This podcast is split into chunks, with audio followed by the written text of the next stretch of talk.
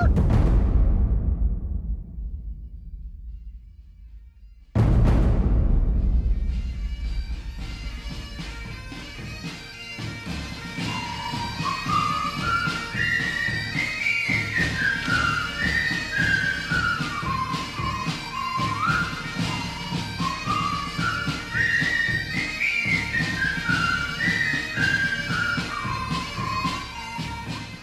Chers auditeurs, chers amis, bonsoir et bienvenue dans ce nouveau numéro de euh, Ça se défend, le magazine consacré aux questions de défense française et internationale à la barre. Le lieutenant Sturm, accompagné d'une équipe de choc, Monsieur W. Présent, Bonsoir à tous.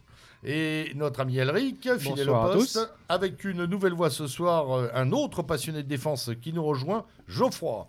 Bonsoir à tous. Merci d'être avec nous. Alors, euh, ça se défend, comme vous le savez, euh, euh, essaie de, euh, de traiter un grand nombre de questions en un temps qui vous est euh, euh, nécessaire pour les comprendre. Alors, pas mal de choses, évidemment, euh, ce soir au programme. On a dû euh, trier. Il y a tellement de choses à dire. hein. N'est-ce pas? On, on a beaucoup de petites choses à voir d'ailleurs en fin d'émission. hein. Mais euh, ou, en, ou en début. ou en début, ah, pff, il- Soyons oui, fous. oui, mais bon, alors on va plus On va s'arrêter. voir. on, va, on va voir. Euh, bien entendu, il sera question euh, du conflit en cours euh, euh, en Europe aujourd'hui, à savoir le conflit euh, ukraino-russe. Bien entendu, également, nous reviendrons sur un certain nombre de programmes d'armement et de questions autour de ces programmes. Euh, et bien entendu, également, nous ne nous empêcherons pas d'aller poser quelques questions à de- des conflits potentiels qui peuvent se développer. Je pense ici à tout ce qui se passe et qui bouge en Asie, notamment. hein. il y a énormément de choses à dire. Et puis, et puis, et puis, euh, puis, on a encore pas mal de sujets à écrémer, mais on les verra après. La liste est longue. On va pas, on va, on- on va pas pouvoir tout dire, bien entendu, mais on va essayer de couvrir beaucoup. Alors, euh, Ukraine-Russie, Russie-Ukraine, cette guerre de trois jours qui dure depuis des mois. Ça, Euh, Non, pratiquement 10 mois. voilà. dix mois. Et euh, À l'approche de l'hiver. Et euh, oui, d'un second Mhm. finalement D'un second. hiver, parce qu'elle elle démarre en hiver et elle. euh, Oh, elle démarre à fin d'hiver, février. fin mars. d'hiver. Oui, enfin, quand même dans des conditions pas tout à fait simples euh, quand on connaît la zone et euh, la météo du coin, on va dire. hein. Vous savez commencer par la Ra- Rasputitsa déjà hein Oui, c'est Ouais, ça. on oui, était déjà dedans. Bah, déjà. disons qu'ils n'ont pas été trop embêtés au début. hein. Au début. Là, là, par contre, on, on le voit, ça commence à être compliqué. Enfin, les, les vidéos que l'on peut recueillir de part et d'autre montrent que le mouvement devient complexe. Surtout pour les Ukrainiens qui sont dans leur phase de contre-offensive. Voilà, exactement. Là, ça limite quand même euh, effectivement Et un certain nombre. Certainement pour ça d'ailleurs qu'ils n'avancent plus nulle part. Bah, que personne n'avance plus nulle part d'ailleurs, parce que les Russes euh, du côté de Donetsk n'avancent plus non plus beaucoup euh, autour de autour de l'aéroport et autres. Bon, on gagne quelques bastions par-ci par-là, mais enfin on C'est quand même fortement fortifié. hein, donc, euh, Oui, tout le monde, tout le monde a fortifié. oui, D'ailleurs, enfin, euh, ça fait 8 ans qu'ils fortifient chez non, les Ukrainiens. on est, on est bien, mais les deux côtés. hein. Je veux dire, euh, on sait très bien que du côté de Luhansk et de Donetsk, Mm. on a aussi beaucoup fortifié.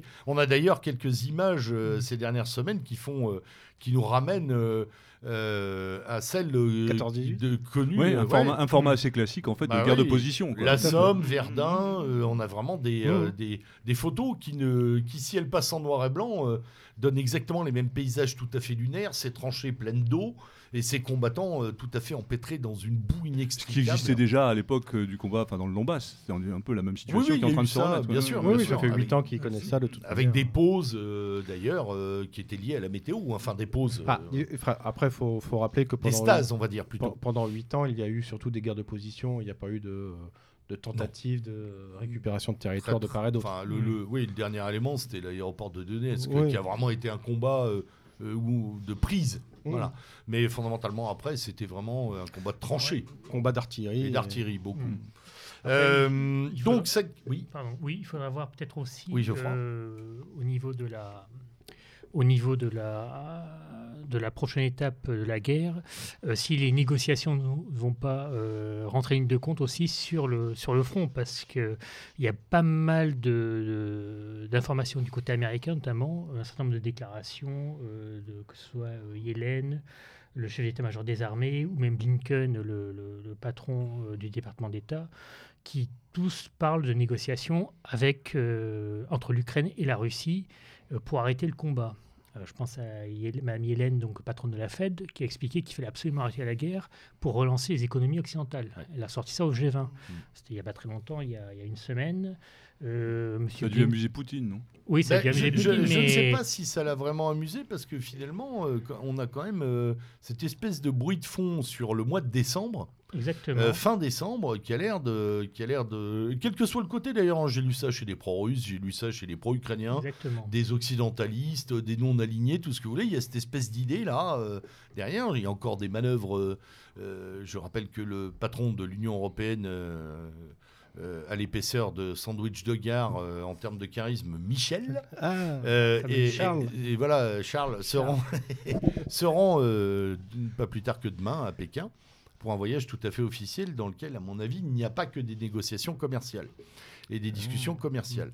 Euh, Ça veut dire quoi? Ça veut dire que la Chine pourrait être le pivot ou le. bah, l'intermédiaire la, la est- question, la question fondamentale, c'est euh, normalement avec ce qui se passe en Chine à l'heure actuelle, c'est-à-dire une population qui découvre que le monde entier est déconfiné par elle, euh, au point tel que d'ailleurs, je ne sais pas si vous avez vu les images, sont Oui, assez magnifiques. assez Les. Chinois ont, les Chinois ont flouté le public à la Mm. Coupe du Monde Mhm. pour éviter que les Chinois ne comprennent que il n'y a plus de masque. euh, qu'il n'y a plus de masque dans les tribunes. Voilà, bon.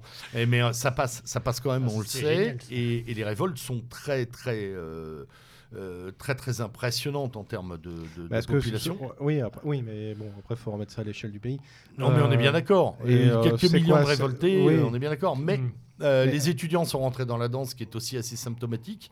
Et les revendications sont, vont au-delà en fait de- du déconfinement. Elles vont vers, euh, vers des questions un peu plus fondamentales de liberté d'information et compagnie. Alors, c'est encore probablement une vaguelette, peut-être. Mm. Mais euh, ça fait quand même suite à cet incendie qu'il y avait eu à Wuhan, où, Mm. euh, comme les gens étaient confinés, ils sont tous morts d'ailleurs, des centaines de morts hein, dans cet incendie.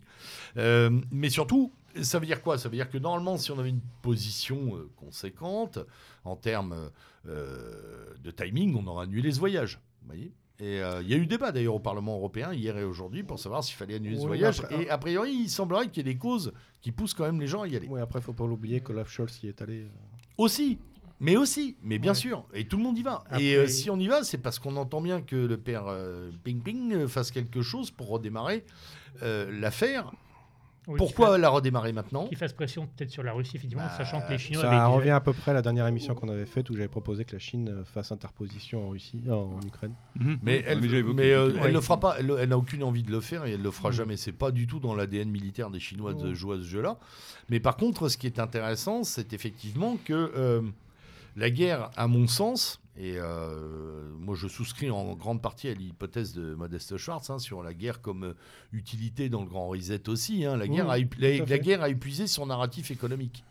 C'est-à-dire que maintenant, on va avoir du mal à justifier que euh, les, les bêtises qui étaient dites en début de conflit, à savoir euh, la guerre ukraino-russe, ça paralyse 80% de l'économie. Il faut arrêter de nous Mm, vendre ça mm, aussi mm. maintenant. On ne peut plus le vendre. Il faut arrêter le, les- le- Bon, il y a effectivement le grenier à blé, il y a tout ce qu'on veut. Il y a, euh, il y a peut-être aussi euh, un certain nombre de, de- de- de- de pro- de matières premières que la Russie produit et que les autres ne peuvent produire et sur lesquelles elle a la main. D'accord. De là à paralyser l'économie mondiale, faut pas non plus nous prendre pour Ah, des gens. prends par il y a exemple- d'autres choses qui sont. Ah oui, jeu. après Voilà. tu prends par exemple euh, l'Ukraine qui était le plus grand fabricant de, euh, de gaz pour euh, les semi-conducteurs Mm.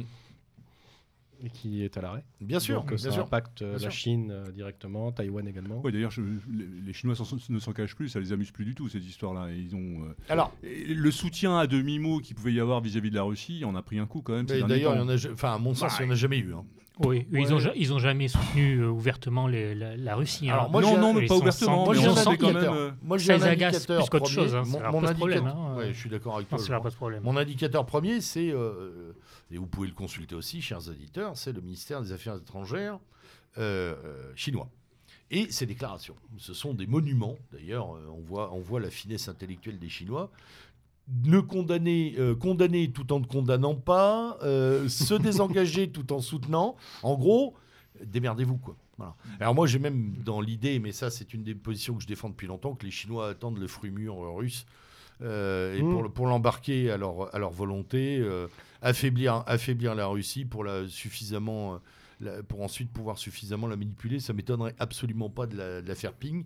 Et surtout Mm. que Ping et son entourage, là, je sais pas si vous avez vu le nouveau politburo chinois, Mm. c'est du costaud. hein. Mm.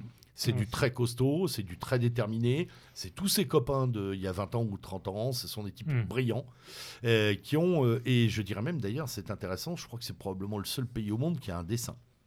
Un dessin, qui a un plan, euh, qui a un plan sur les 20-30 ans à venir avec un agenda qu'ils entendent largement tenir.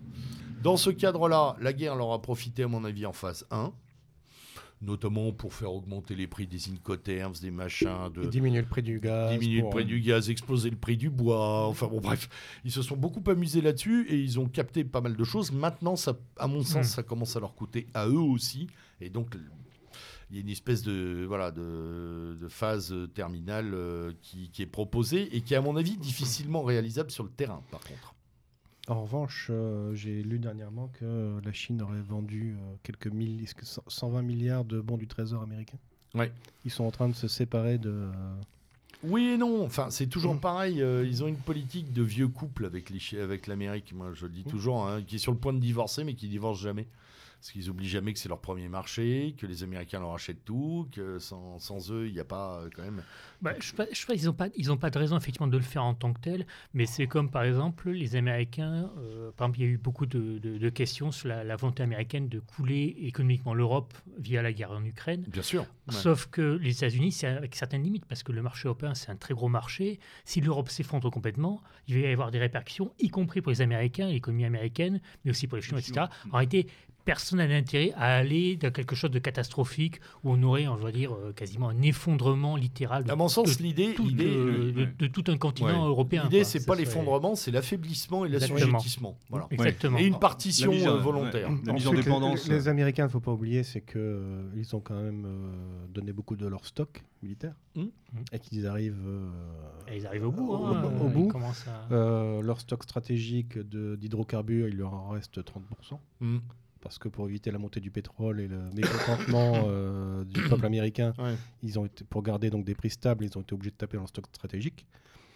Euh, donc c'est aussi pour ça qu'ils veulent une négociation. Mais bien Ouais. sûr, mais en même temps, euh, enfin en même temps, cette affaire de, de don d'armement a été un formidable appel d'air pour eux. hein. Tu veux, c'est- tu veux un spot oui. publicitaire, t'as pas mieux que celui-là. Ah bah oui. euh, Et ça permet de tester tous les nouveaux équipements. regarde les commandes sur les HIMARS. Hein. Mm. Tout le Mm. monde veut de l'HIMARS. C'est Ouais. simple. Voilà, ils se sont fait un carnet de commandes Bah, pour les euh, 30 prochaines Peut-être préciser l'IMARS Euh, les, c'est des systèmes de, de Lance-roquettes. de- multiples. lance-roquettes multiples, longue Ouais, portée, longue portée, ouais. voire très longues, parce qu'ils ont les, les- jusqu'à 300 km. ouais, les plus gros sont pas en Ukraine. hein, c'est du, du Je petit- mettrai des réserves.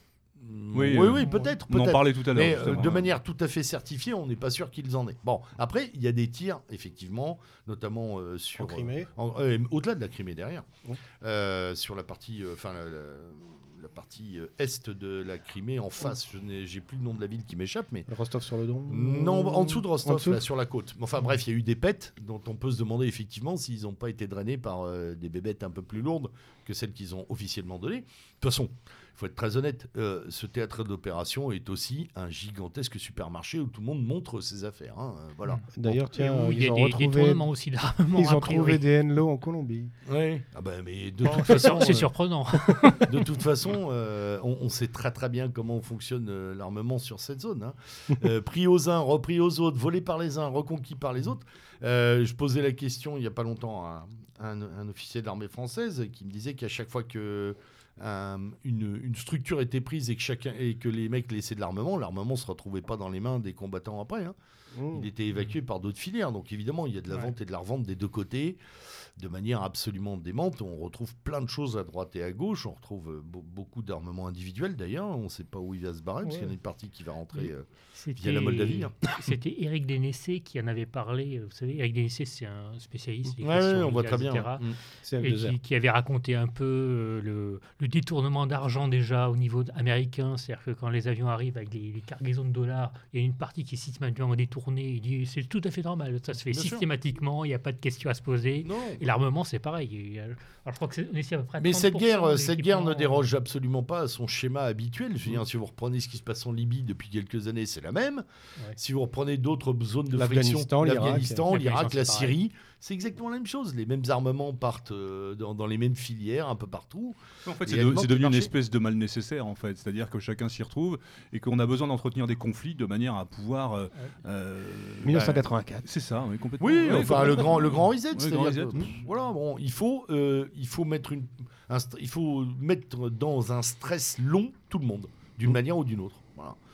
Donc, euh, puis, puis, puis ça, ça- ça- quand, quand cette séquence-là sera finie, il restera encore tout le réservoir euh, écologique, hein, Mm. du green bashing, euh, fait. Ah oui, de l'écologie anxiogène, etc. Le Et- pass CO2. qui a déjà d'ailleurs commencé, euh, qui a déjà d'ailleurs commencé à être orchestré en même temps, parce qu'on voit bien que la guerre a fini ses effets. Donc, euh, alors la guerre a fini ses effets, mais elle ne s'arrête pas hein, et elle continue à faire des morts et elle continue à, à, à ça- provoquer des, des destructions, y compris dans les équilibres politiques. Ouais. Après, ça dépendra beaucoup, je pense, de- des États-Unis. Effectivement, si les États-Unis décident d'arrêter de soutenir l'Ukraine, ça va être plus compliqué pour les Ukrainiens de vouloir continuer la guerre. Les Russes aussi, C'est clair évidemment. que. Eux, je suis pas sûr qu'ils aient intérêt à continuer parce que là, aujourd'hui, ils sont repliés derrière le Dniepr. Est-ce qu'ils ont les moyens, par exemple, d'aller prendre Odessa, choses comme ça? Je pense que c'est plus possible aujourd'hui. Euh, donc, euh, Il n'y a plus de réserve derrière. il y a plus de réserve derrière. Commencent les à tirer la langue. L'étirement de la logistique est complètement dingue en Russie à l'heure actuelle. Ouais. Mais ça, c'est une constante, oui, mais là, c'est devenu dément. euh, je veux dire, les ponts détruits, euh, les, euh, les, les voies euh, détruites. Ah, je pensais que tu euh, parlais de logistique en tant que d'aide logistique à, à l'armée sur le terrain. Oui, c'est ça. C'est-à-dire euh, ce qu'on appelle les lignes logistiques, elles se sont violemment allongées, voire euh, quasiment arrêtées pour certaines. Ça devient très compliqué pour Non, tout le les- monde de se battre. Les deux, les deux belligérants, ont- je pense, sont quand même euh, sont fatigués. Leur, euh, les gens qui les soutiennent aussi ont envie d'arrêter.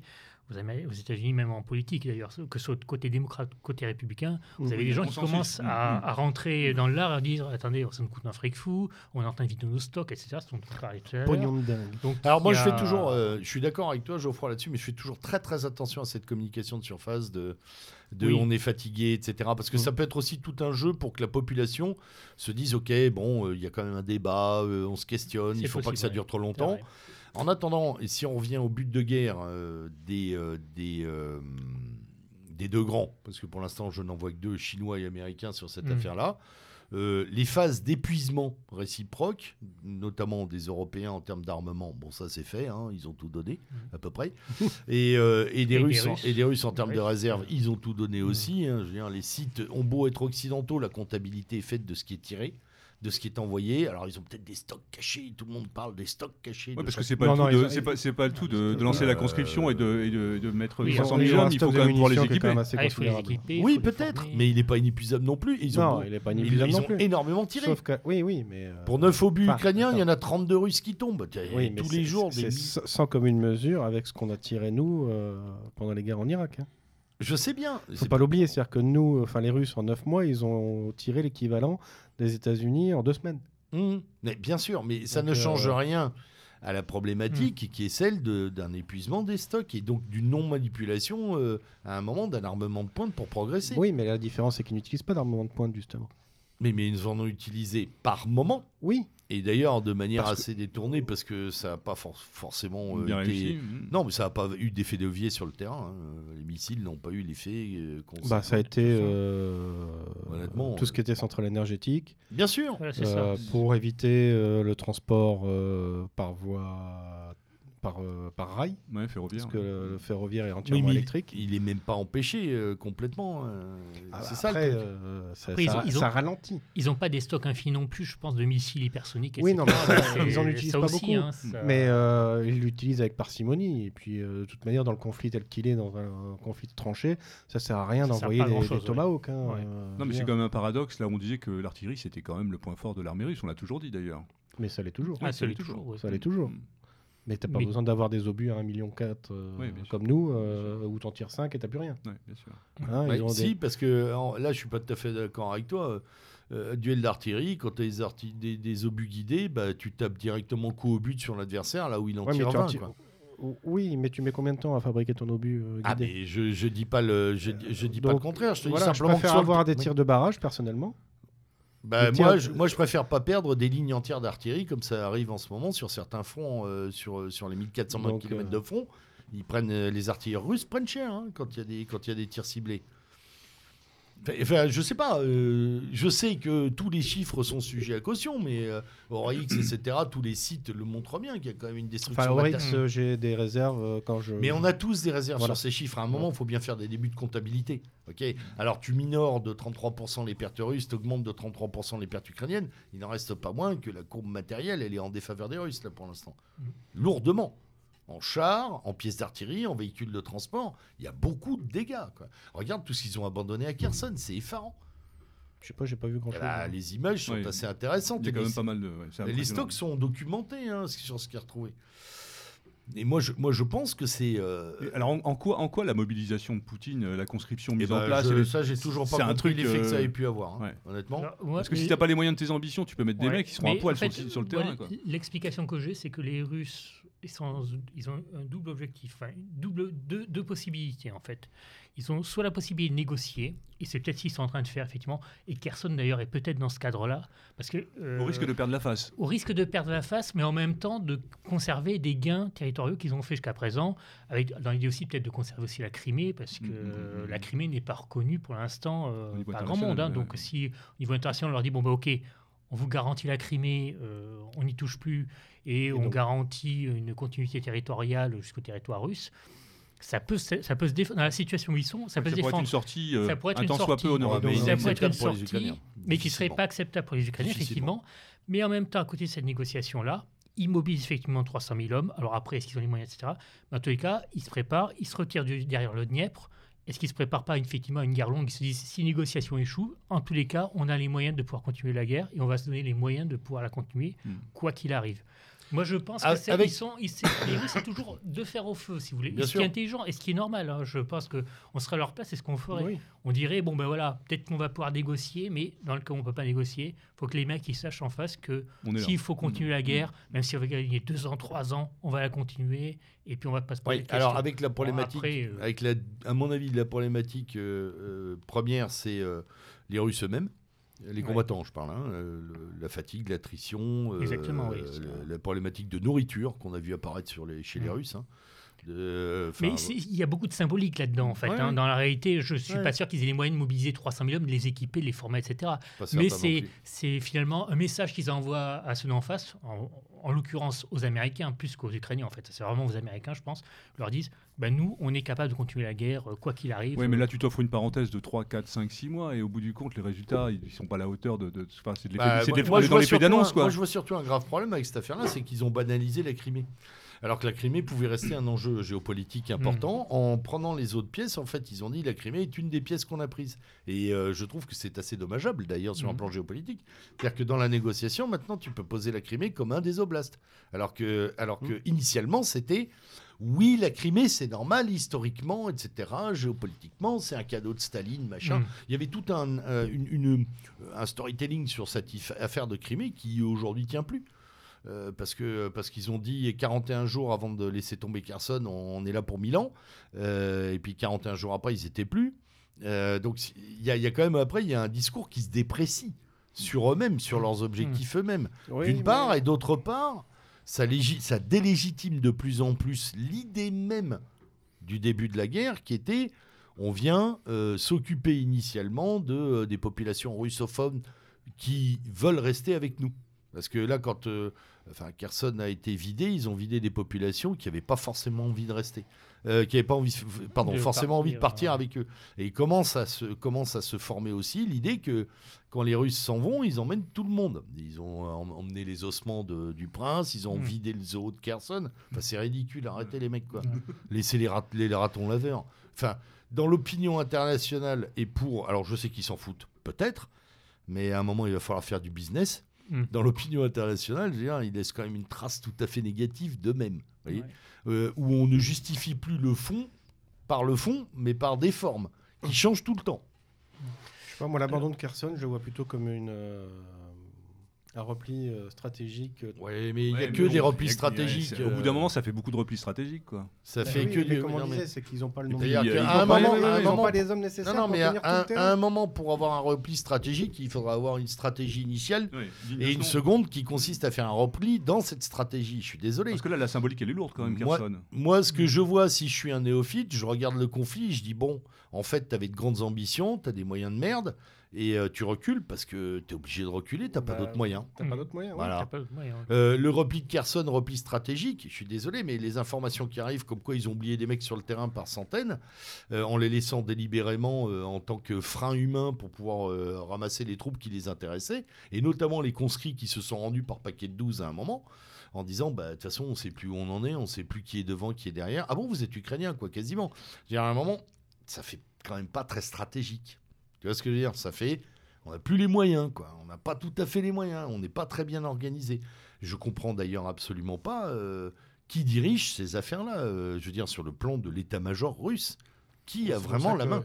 C'est pour ça qu'il y a eu un changement. euh, Non, mais il y a que des Ouais, changements. Le changement a lieu cet été, on peut pas Non, dire. mais il y a Non, eu- non, il y en a eu un dernièrement. Ah bon Non, mais il y a que de- des changements. Moi, ça me fait euh, toute proportion gardée. euh, ça, ça me rappelle euh, le bunker avec euh, Tonton euh, qui change de général dès que le général fait pas ce que Tonton lui dit. Sauf que Tonton, Mm. est pas- en stratège en chef, on connaît ses limites. Et là, j'ai quand même l'impression que c'est Poutine devant les cartes ou, ou euh, Shoigu ou qui d'autre, j'en Mm. sais rien, qui dit aller à gauche, aller à droite. Peut-être que je, peut-être qu'à mon avis, un bon paquet de généraux russes sont pas très heureux des ordres qu'on leur donne. hein. Euh, parce qu'il justifie, enfin le dernier qui justifie le retrait de Kherson, il a il a l'air de s'être assis sur un balai de, de 30 cm de diamètre quand même hein, quand Mm. il le raconte.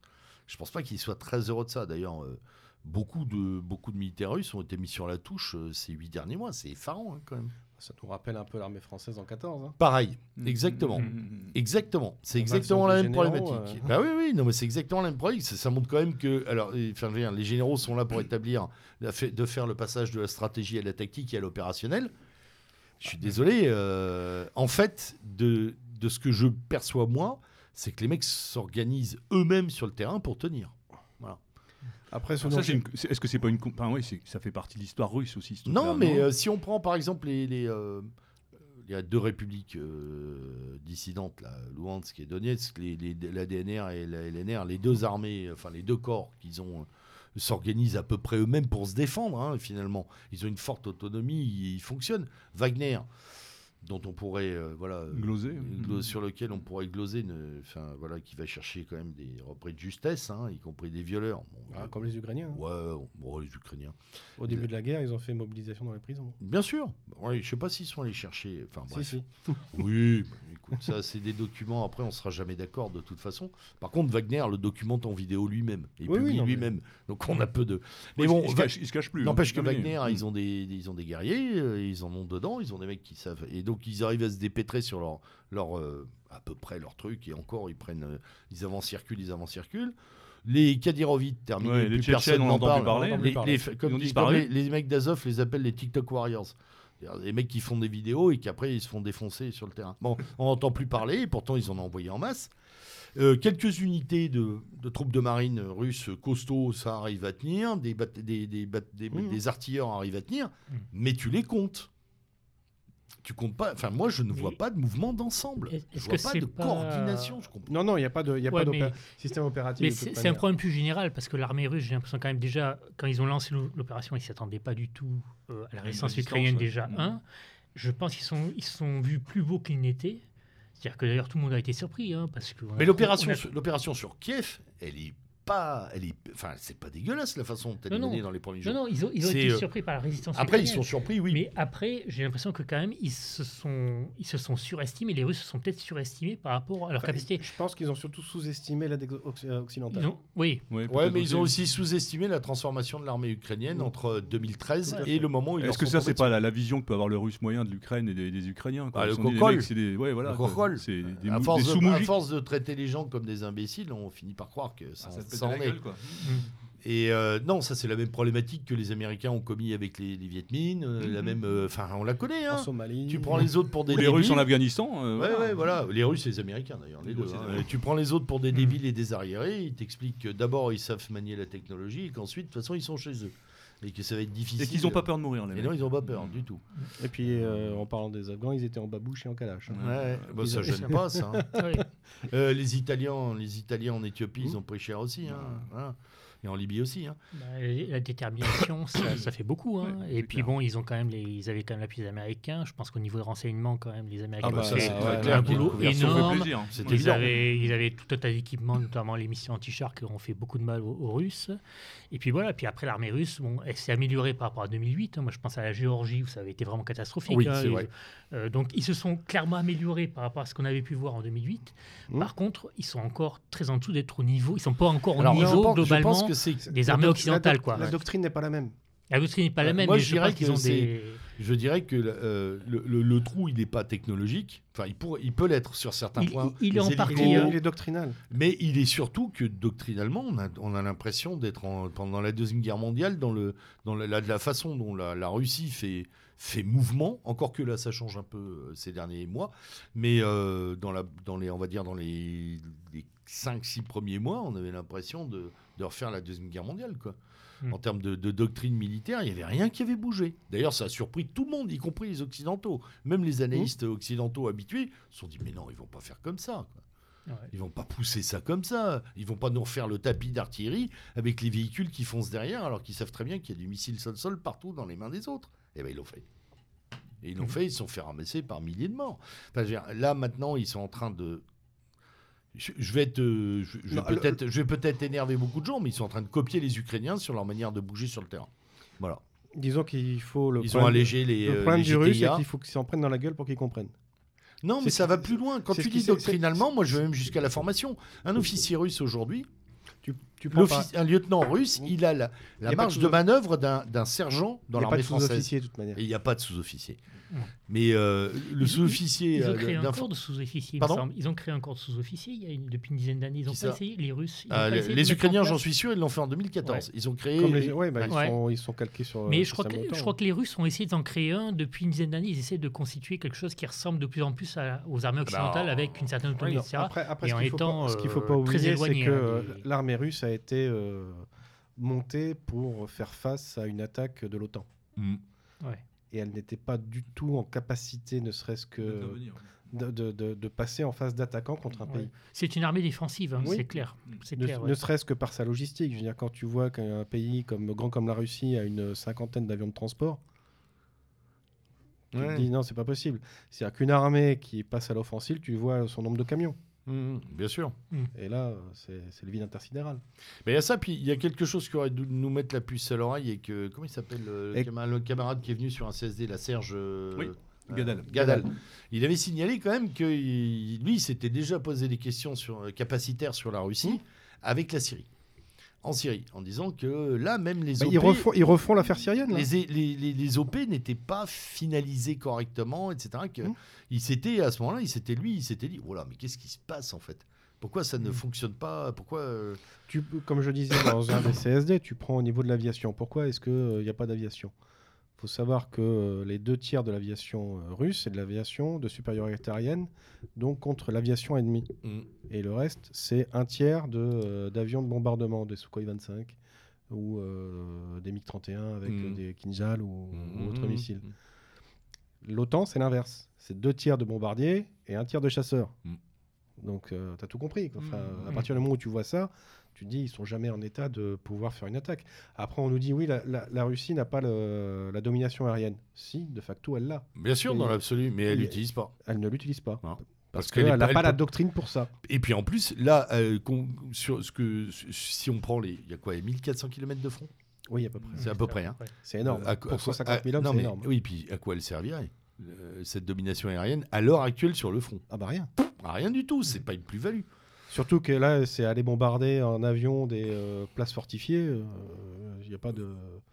On fait pas. Pour tuer euh, 20 mecs, euh, voilà. Voilà, euh, c'est- quand tu compares l'heure de vol de l'avion. Ben, moi, je compare ça. Autant envoyer de l'artillerie. hein. Je compare ça à l'aviation de, de 1916-1918. hein. Voilà. Et les mecs, euh, ils, ils lâchaient des grenades à la main. Là, c'est fini. On utilise les des drones. drones.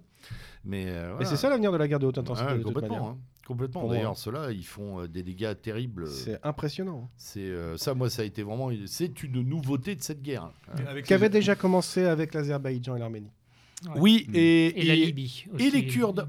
Et Les rappelez-vous des oui. Kurdes qui, depuis Hmm. quelques années, utilisaient des drones euh, qui lâchaient sur les pitons euh, de l'armée turque, les, les pitons fortifiés que les Turcs tiennent, qui lâchaient des. Bon, plus, avec plus ou moins de. Parce que là, euh, là la guerre. euh, Enfin, les Ukrainiens, ils ont mis le paquet avec les imprimantes 3D. Ils ont, ils ont fait des trucs qui. Bon, les Russes euh, arrivent à. Je pense qu'ils rejoignent à peu près le niveau maintenant. Ils commencent à utiliser la même Ils, chose. ils commencent à avoir leur propre drone euh, à peu près euh, utilisable, mais les, les Ukrainiens, là, ils ont inventé un truc qui est, qui est Et- farouchement. euh, D'ailleurs, les, tous les nouveaux matériels, notamment les chars, vous remarquerez qu'ils ont tous maintenant un, un petit canon sur le toit euh, anti-drone. hein. Ah, Et puis c'est ils ont aussi anti-drone. des Ouais, grilles. ouais, les, infos, les Ouais. infos que je peux avoir, euh, on va dire, de gens, de, ma- à ma connaissance, il n'y en a pas beaucoup, mais des quelques-uns euh, français qui sont sur le front du côté ukrainien, c'est que quand on se lève le matin, même pour aller pisser, en fait, on se lève la tête en l'air. hein. On, euh, Ouais. on passe Ouais. son temps avec le- les yeux tournés vers le ciel en permanence. Donc là, effectivement, les gens disent moins craindre l'artillerie que les drones. Euh, parce que le drone, bah, en plus, c'est pas cher. Euh, Bah, c'est sûr que quand tu vois que le drone, euh, les Shahed 136, enfin les, Mm. les drones iraniens, aussi, pourquoi est-ce que les Russes euh, achètent de drone iranien, étant donné que la monnaie russe s'est réévaluée euh, Mm. après les sanctions Ce qui est normal. Bon. Non, mais c'est un effet normal. Et euh, donc, ça lui coûte moins cher d'acheter à l'étranger que de fabriquer sur son sol. Oui, en plus, elle n'a pas la techno, il faut être honnête. Par contre, Si, il y a... si, ils ont le Lancet. Mais ils ont, oui, mais ils ont- ils n'auraient pas, euh, les semi-conducteurs euh, à disposition T'as pas actuellement. besoin d'avoir un truc. euh, Ah, quand même.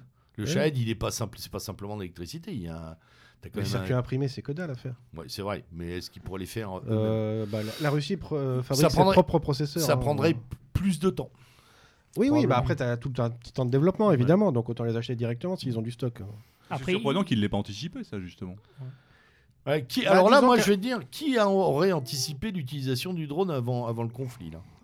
Je- Lourdement. Enfin, lourdement. Je parle pas du gros, hein. Je parle pas des gros. hein. Non, non, non. Je, non parle mais de- je parle du truc qui peut, qui peut atterrir sur la table, là. Moi, je pense que. euh, Moi, euh, Et qui franch- guide l'artillerie. Voilà, pour euh, moi, c'était ça le drone. Ah oui, d'accord, ok. C'était ça le drone qui guide d'observation, Voilà. Bah, non, mais tu sais, c'est le ballon d'observation de 14, ouais. quoi. C'est la même. Oui. Et puis, et puis tout d'un coup, ce, ce ballon d'observation se transforme en bombardier, quoi, euh, en destructeur de Bon, après, c'est pas en- non plus énorme. Hein. Une petite grenade, c'est pas. Non, c'est pas énorme, Non, mais, euh, dans ça le- sur, le moral des mecs, excuse-moi. Ouais. euh, Oui, oui, bah voilà, c'est là-dessus que ça joue. hein. ouais. C'est le shrapnel de la Première Mm. Guerre mondiale. hein, c'est- Mm. je veux dire, voilà, c'est l'idée, elle est là, c'est que c'est que plus personne euh, n'ose faire quoi que ce soit parce que le, bourdon là-haut est Ouais. mortel. Et puis même l'attaque de tranchée, les mecs ils ont un drone, ils observent en direct, ils peuvent observer ce qui se passe dans la tranchée, ils peuvent savoir où Ils rectifient les tirs de toute manière. Ah, euh, c'est- enfin, extrêmement impressionnant. impressionnant. Les vidéos le montrent. Ouais. Et puis maintenant, ils ont des drones euh, équipés de vision nocturne, donc ils Mhm. tapent la nuit maintenant. Ça aussi, Ouais. c'est- ça ajoute en plus à l'effet. euh, à l'effet de terreur que, que le combattant moyen peut, peut avoir. C'est effectivement, moi je pense que c'est aussi un champ d'expérience, cette guerre. On, les gens tentent des choses, euh, il y a des évolutions technologiques de part et d'autre d'ailleurs. C'est pour ça que j'espère que l'eurodrone euh, qui va nous coûter les yeux de la tête ne sera jamais développé parce qu'on voit qu'il nous servira à rien. Justement, on y viendra tout à l'heure parce que Ouais. À, à l'aune de- des, des quelques remarques de, de- de- on va dire de bordure qu'on peut faire sur cette guerre, sur laquelle euh, il faut être très honnête, euh, on a très très peu de certitude quant au développement. On était, on Mm. conjecturait sur un- peut-être une cessation des hostilités, ou, mais ça peut, ça peut aussi euh, Ça peut durer durer, 6, hein, 8 ça mois, un an de plus. Et, et- et l'histoire et la menace nucléaire dans cette histoire-là, parce qu'il faut aussi en parler. On- c'est- là, elle est passée un peu à la trappe Je pense maintenant. que c'est un peu du pipeau quand Ouais. même. Non, là où il y Parce avait stratégi- des... sta- stratégiquement comme tactiquement, il n'y a aucun intérêt. Non. Bah ouais. Mm. Non. Là, euh, tu euh, t'imagines, tu utilises une frappe nucléaire, même tactique entre guillemets, c'est-à-dire c'est quand même 3-4 fois Bah, Hiroshima quand même. hein, Le euh, problème, c'est que pour moi, dans le nucléaire, il n'y a pas de tactique. C'est-à-dire, dès que tu as tactique. pété le nucléaire, tu as le nucléaire. À partir du moment où Bah, celui après, qui engage ça, c'est quoi la- les retombées C'est-à-dire que tu peux. Tout, tout est possible dans ces conditions. Après, tu peux utiliser très bien chimique, du utiliser- bactériologique, voilà. du refaire Ouais, une frappe nucléaire même- derrière. Enfin, même bon, chimique, je veux dire, ça, il n'y a pas d'utilité. Non, ça n'a aucune, ça aucune utilité. Bah, créer un climat, créer un climat de terreur, Non, euh, même pas. passer un cap. euh, Ben, le problème, c'est que, un, Ça t'apportera plus de merde que, Ouais, tu- tu que deviens d'avantages tactiques sur le terrain. bah ouais, tu deviens le pestiféré euh, Voilà. numéro un mondial. Alors là, vraiment, euh, même après la guerre. Quoi. Avec la bénédiction des voudra, Américains, ouais. à qui tu effaces la. Euh, voilà, La dont- dont- Nagasaki. dont tu effaces euh, Hiroshima et Nagasaki qui sont très contents de plus apparaître comme les seuls. Mm, mm, mm. Ouais, Voilà. non, mais là, là, du coup, ouais, je pense que c'est. Non, je pense c'est vraiment plutôt pour euh, dire, euh, montrer des muscles, dire, voilà, nous, on est capable ouais. d'aller jusqu'au bout, etc. Mais personne, Je personne crois personne, personne Personne d'ailleurs le ne s'est et foncièrement arrêté, à part les journalistes, dans les, dans les, dans les états-majors et sur le, le plan de l'expertise, si ce n'est pour faire un peu monter la sauce de part et Mm. d'autre, où on a dit ah oui c'est quand même, Alors, Alors après, c'est quand même, euh, c'est quand même anxiogène. ce qu'il faut pas oublier, c'est que tu as différentes bombes quand même euh, au niveau atomique. Tu as la bombe, euh, la bombe A qui est la plus, euh, entre guillemets, dangereuse pour l'environnement. là. Oui. Voilà. Tu as la bombe à hydrogène qui est nettement moins radioactive, Mm. qui fait énormément de dommages. Et après, tu as la bombe à neutrons. Non mais peut-être, euh, peut-être euh, Alric, mais comment tu vas aller vendre ça quoi? Tu ah dis, non, mais ça, après. J'ai euh, j'ai, euh, j'ai, euh, nucléarisé Kif. Euh, pourquoi faire? Parce que je voulais dénazifier. Enfin, je veux dire, va le vendre non, à non, la mais ça, planète c'est c'est entière. même pas la peine. Même Ouais. les gens qui sont sympas avec toi, là, ils vont avoir du mal. Hein. Mm.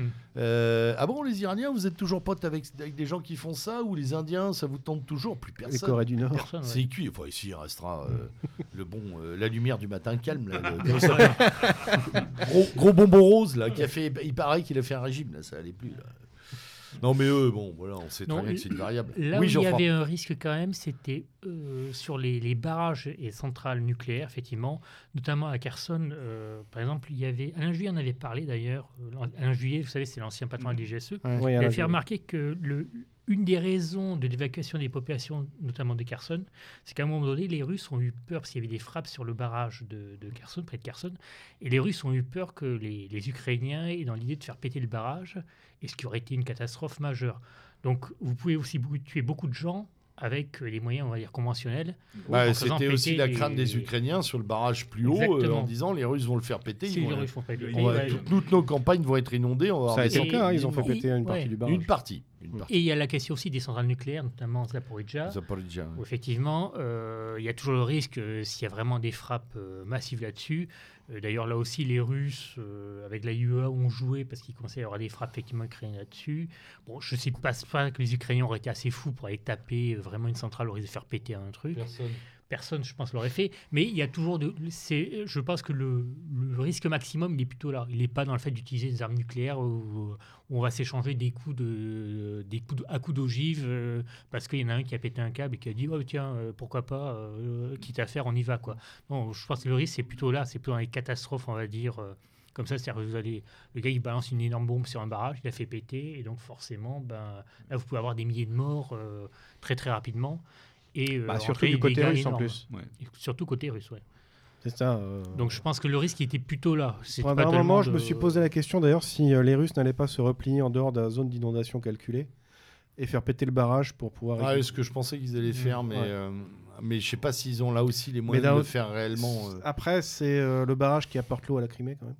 Ouais. Donc euh, Mm. euh, voilà, c'est il y a voilà, c'est délicat. Et Zaporizhia, je crois que ça apporte l'électricité aussi à la Oui. Crimée. Ouais, tout à bah, c'est moite-moite en Donc, fait. euh, Ça part ouais. à l'ouest et à Alors l'est. après, ce qu'il Ouais. faut pas s'oublier, ce qu'oublient C'est vrai souvent jusqu'à les- Odessa aussi. Ouais. Ce qui ce qu'oublient beaucoup les, les journalistes, c'est que juste à côté de la centrale nucléaire, tu as une centrale thermique Mhm. qui alimente la centrale Oui, qui est juste nucléaire. derrière. oui. Mm.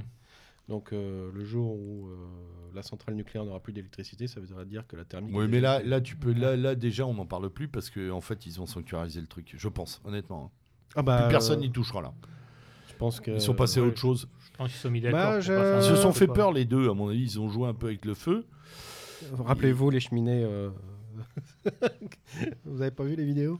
De quoi où euh, les journalistes présentaient une cheminée comme étant un missile qui était Oui, rentré dans le bon, toit. ouais, bon, enfin, bon.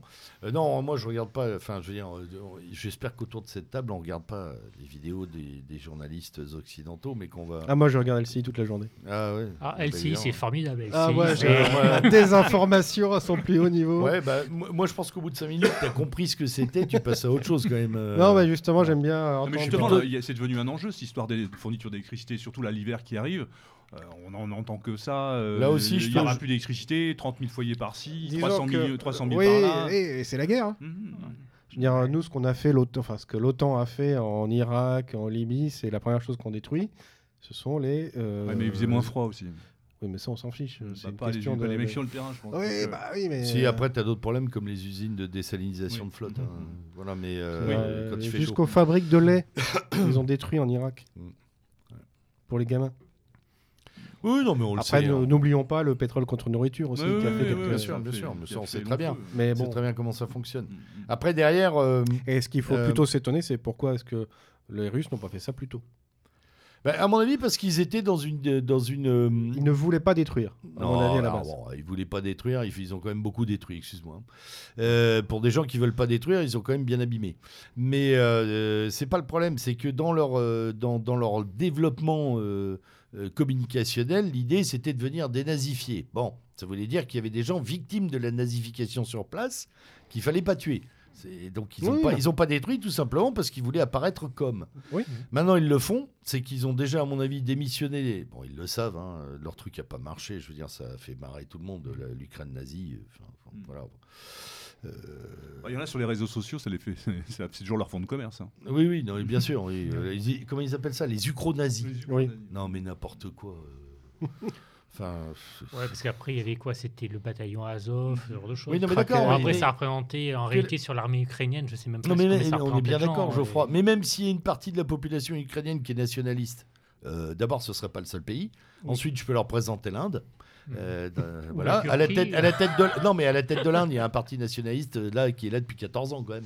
Ça gêne personne. Bon, il fallait pas dénazifier l'Inde et euh, les mecs le matin, ils aiment beaucoup Samitri Devi. Savitri Devi, ils trouvent qu'Adolf Hitler était un grand mec, hein, les, les mecs du BJP et compagnie. Hein, voilà, bon, pour eux c'est un, un avatar de Vishnu, hein, Adolf Hitler quand même. Non, euh, mais ça, c'est vrai que c'est amusant parce que l'Inde, on a une image de des végétariens ou des végétaliens, euh, peace and love qui tuent pas les animaux, mais quand on voit la réalité de la politique indienne, c'est quand même, ils sont quand même tendus Bah, ces gens. notamment, euh, notamment avec les musulmans indiens. Ah oui, C'est du musulmans sport de haut vol. c'est- du sport de haut vol. du- On ferait bien de s'en inspirer de temps en temps d'ailleurs. Parce que euh, voilà, eux, quand ils en ont marre d'une mosquée, elle a disparu en 24 heures. hein. Ouais. Démontée euh, façon Paul. Mais non, non, pour revenir à cela, pour revenir à ça, le, le- la, euh, la justification initiale de la non-destruction, elle n'est pas dans la grande âme euh, altruiste russe, elle fait partie d'un récit qui était initialement posé de dire on vient vous sauver. Bah, ouais, sauf que les mecs ont montré qu'ils n'avaient pas tellement envie d'être sauvés. Donc là maintenant, il y a, je Et suis ont- désolé, mais il n'y a plus de justification au récit. Il y en a Et de plus. toute façon, ils n'ont plus le choix parce que ça, tu peux le faire quand tu domines sur le terrain. Mais là où maintenant, euh, ils sont obligés de passer aussi à, à l'étape euh, supérieure. Ah bah oui, parce que de- de- Simplement, bah, ils n'ont plus les moyens Non. de. Ils, ils peuvent plus euh, gagner en se permettant de ne pas faire des frappes euh, bah, sur les centrales électriques, etc., pour affaiblir l'adversaire. Parce que simplement, ils n'ont plus les moyens de gagner, on va dire, sans faire le, le tapis de bombe qui- à l'américaine. Qui, dit, quoi, en qui dit couper les, justement couper l'électricité, ça veut dire moins recharger les drones. Ouais. Aussi. Oui, et puis ça bloque tout. Ça bloque tout. Ça bloque. euh, Et on voit l'armée Ça française affaiblit- qui ça affaiblit réfléchit vraiment la à population. passer à des véhicules électriques. Ouais, quoi bien sûr. Oui. Ouais, bien sûr. Qu'est-ce qu'on peut dire, Alric, par rapport à l'utilisation des- de l'armement occidental en, en Ukraine actuellement? Et de, On a eu quelques petits euh, en aparté juste avant l'émission par rapport au fait que il y avait quand même, notamment euh, l'utilisation des crotales et autres, euh, par rapport à la formation des mecs sur place, il y a quand même quelques doutes qui, qui sont. Oui, euh, oui, euh, c'est pour ça que tout à l'heure on parlait sur les. Euh, Moi je pense qu'il y a euh, des, des troupes américaines ou, anglaises euh, qui sont euh, sur le terrain avec euh, du missile euh, pour les HIMARS qui tapent à 300 km et qui sont en parfaite autonomie. quoi. À à rappeler que la formation sur du Crotal, c'est 6 mois minimum. Quoi. Ouais. Donc là, le truc, Même il sur le arrive, César, c'est pareil, ouais, César, Le truc, il arrive au bout de 15 jours, il bombarde. Quoi. Donc, euh, Et là j'ai vu, il y a eu un tweet qui est Mm. passé là, disant qu'il y aurait eu un Sukhoi 34 qui aurait été abattu par un, Un Crotal. un Crotal NG. en si peu de temps. bah, les Ukrainiens ne se sont pas vantés non plus. Donc, Mais là, ça vient d'un truc, euh, ça vient d'un tweet euh, ukrainien.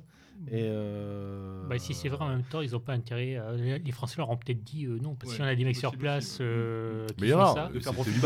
Donc, euh, Tu passes parler, pas, tu passes pas d'un armement à un autre comme d'une raquette Oui. de tennis à une autre. hein. Après, Voilà. ce qu'il faut se poser la question, c'est qu'au départ, les Crotales étaient là pour euh, protéger euh, donc les grandes villes contre les attaques aériennes. Mm. Et là, on voit que euh, ça, c'est, ils sont partis. on va bien au-delà. Mm. En partie, en Parce- partie, pas tous. Parce que Ouais, là, ouais. ils arrivent quand même sur les bombardements récents, ils arrivent quand même à taper. euh, alors, je ne sais pas si leurs chiffres sont exacts, mais on a vu beaucoup de destruction de missiles russes avant impact. Il y en a, et donc, ça veut dire qu'il y a quand même des défenses aériennes qui commencent à Mm, être. mm. euh, Oui, mais qui combien a de- dépassé les 50% des cibles tout, enfin des, des, euh, oui, des- mais des combien de vecteurs missiles touchés. tirés pour en détruire un? Ah oui, toujours ça c'est autre chose. Après, c'est la profondeur du panier, tu- hein, voilà, on est bien d'accord. Mais... tu prenais les Stingers, ils étaient obligés de balancer 5 Stingers. Pour enfin, ça change hélico. premières images de la police ukrainienne tirant sur les drones avec la Kalachnikov. C'est fini là. Là, on est passé à de- des contre-mesures qui sont un peu plus costauds, a priori. Oui, oui, mais après, Voilà. euh, combien de temps?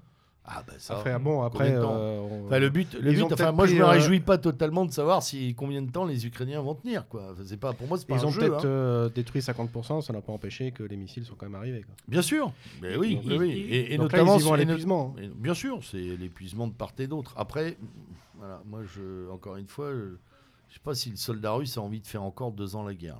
là.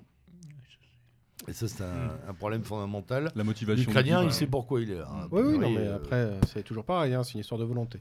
Et le La niveau- guerre, c'est une euh, Ouais, c'est une histoire de, confrontation de volonté. Ouais, bah, Geoffroy- de l'attaquant et de l'attaqué. Question, Oui, Geoffroy. question idiote, les... c'est quoi comme matériel qu'ils utilisent au niveau de l'anti-aérien? Parce qu'on a parlé de S-300 par exemple côté ukrainien. Oui, Est-ce S300, que- il y a On du à peu près tout. Il y a, a euh, du polonais aussi. il y a du Iristé. Il n'y a pas de allemand. il y a pas de l'israélien qui non pas encore. Non, pas il y a pas encore. Il y a de Ah. Euh, il y a du Hawk. Il n'y a pas du euh, Patriote par hasard ou des non, choses pas non, non, non, pas Non, encore, pas encore. non, non, ils. Veulent, f- ils veulent en mettre à la frontière polonaise.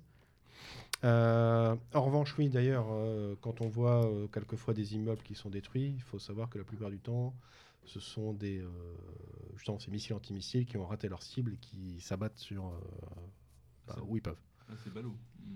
Notamment, c'est le cas polonais, c'est le cas d'un immeuble. Ouais, alors on ne les va dé- pas dire quand même la plupart du temps. On a, enfin, faut pas tout déformer aussi. Oui, euh, mais d'un autre côté, les frappes- les de frappes survivent, T'as de, la euh, de la désinformation partout. la- les frappes sur Lviv ou Kiev, elles sont quand même filmées et euh, ce qui tape, c'est pas de l'antimissile. Hein. Pourquoi?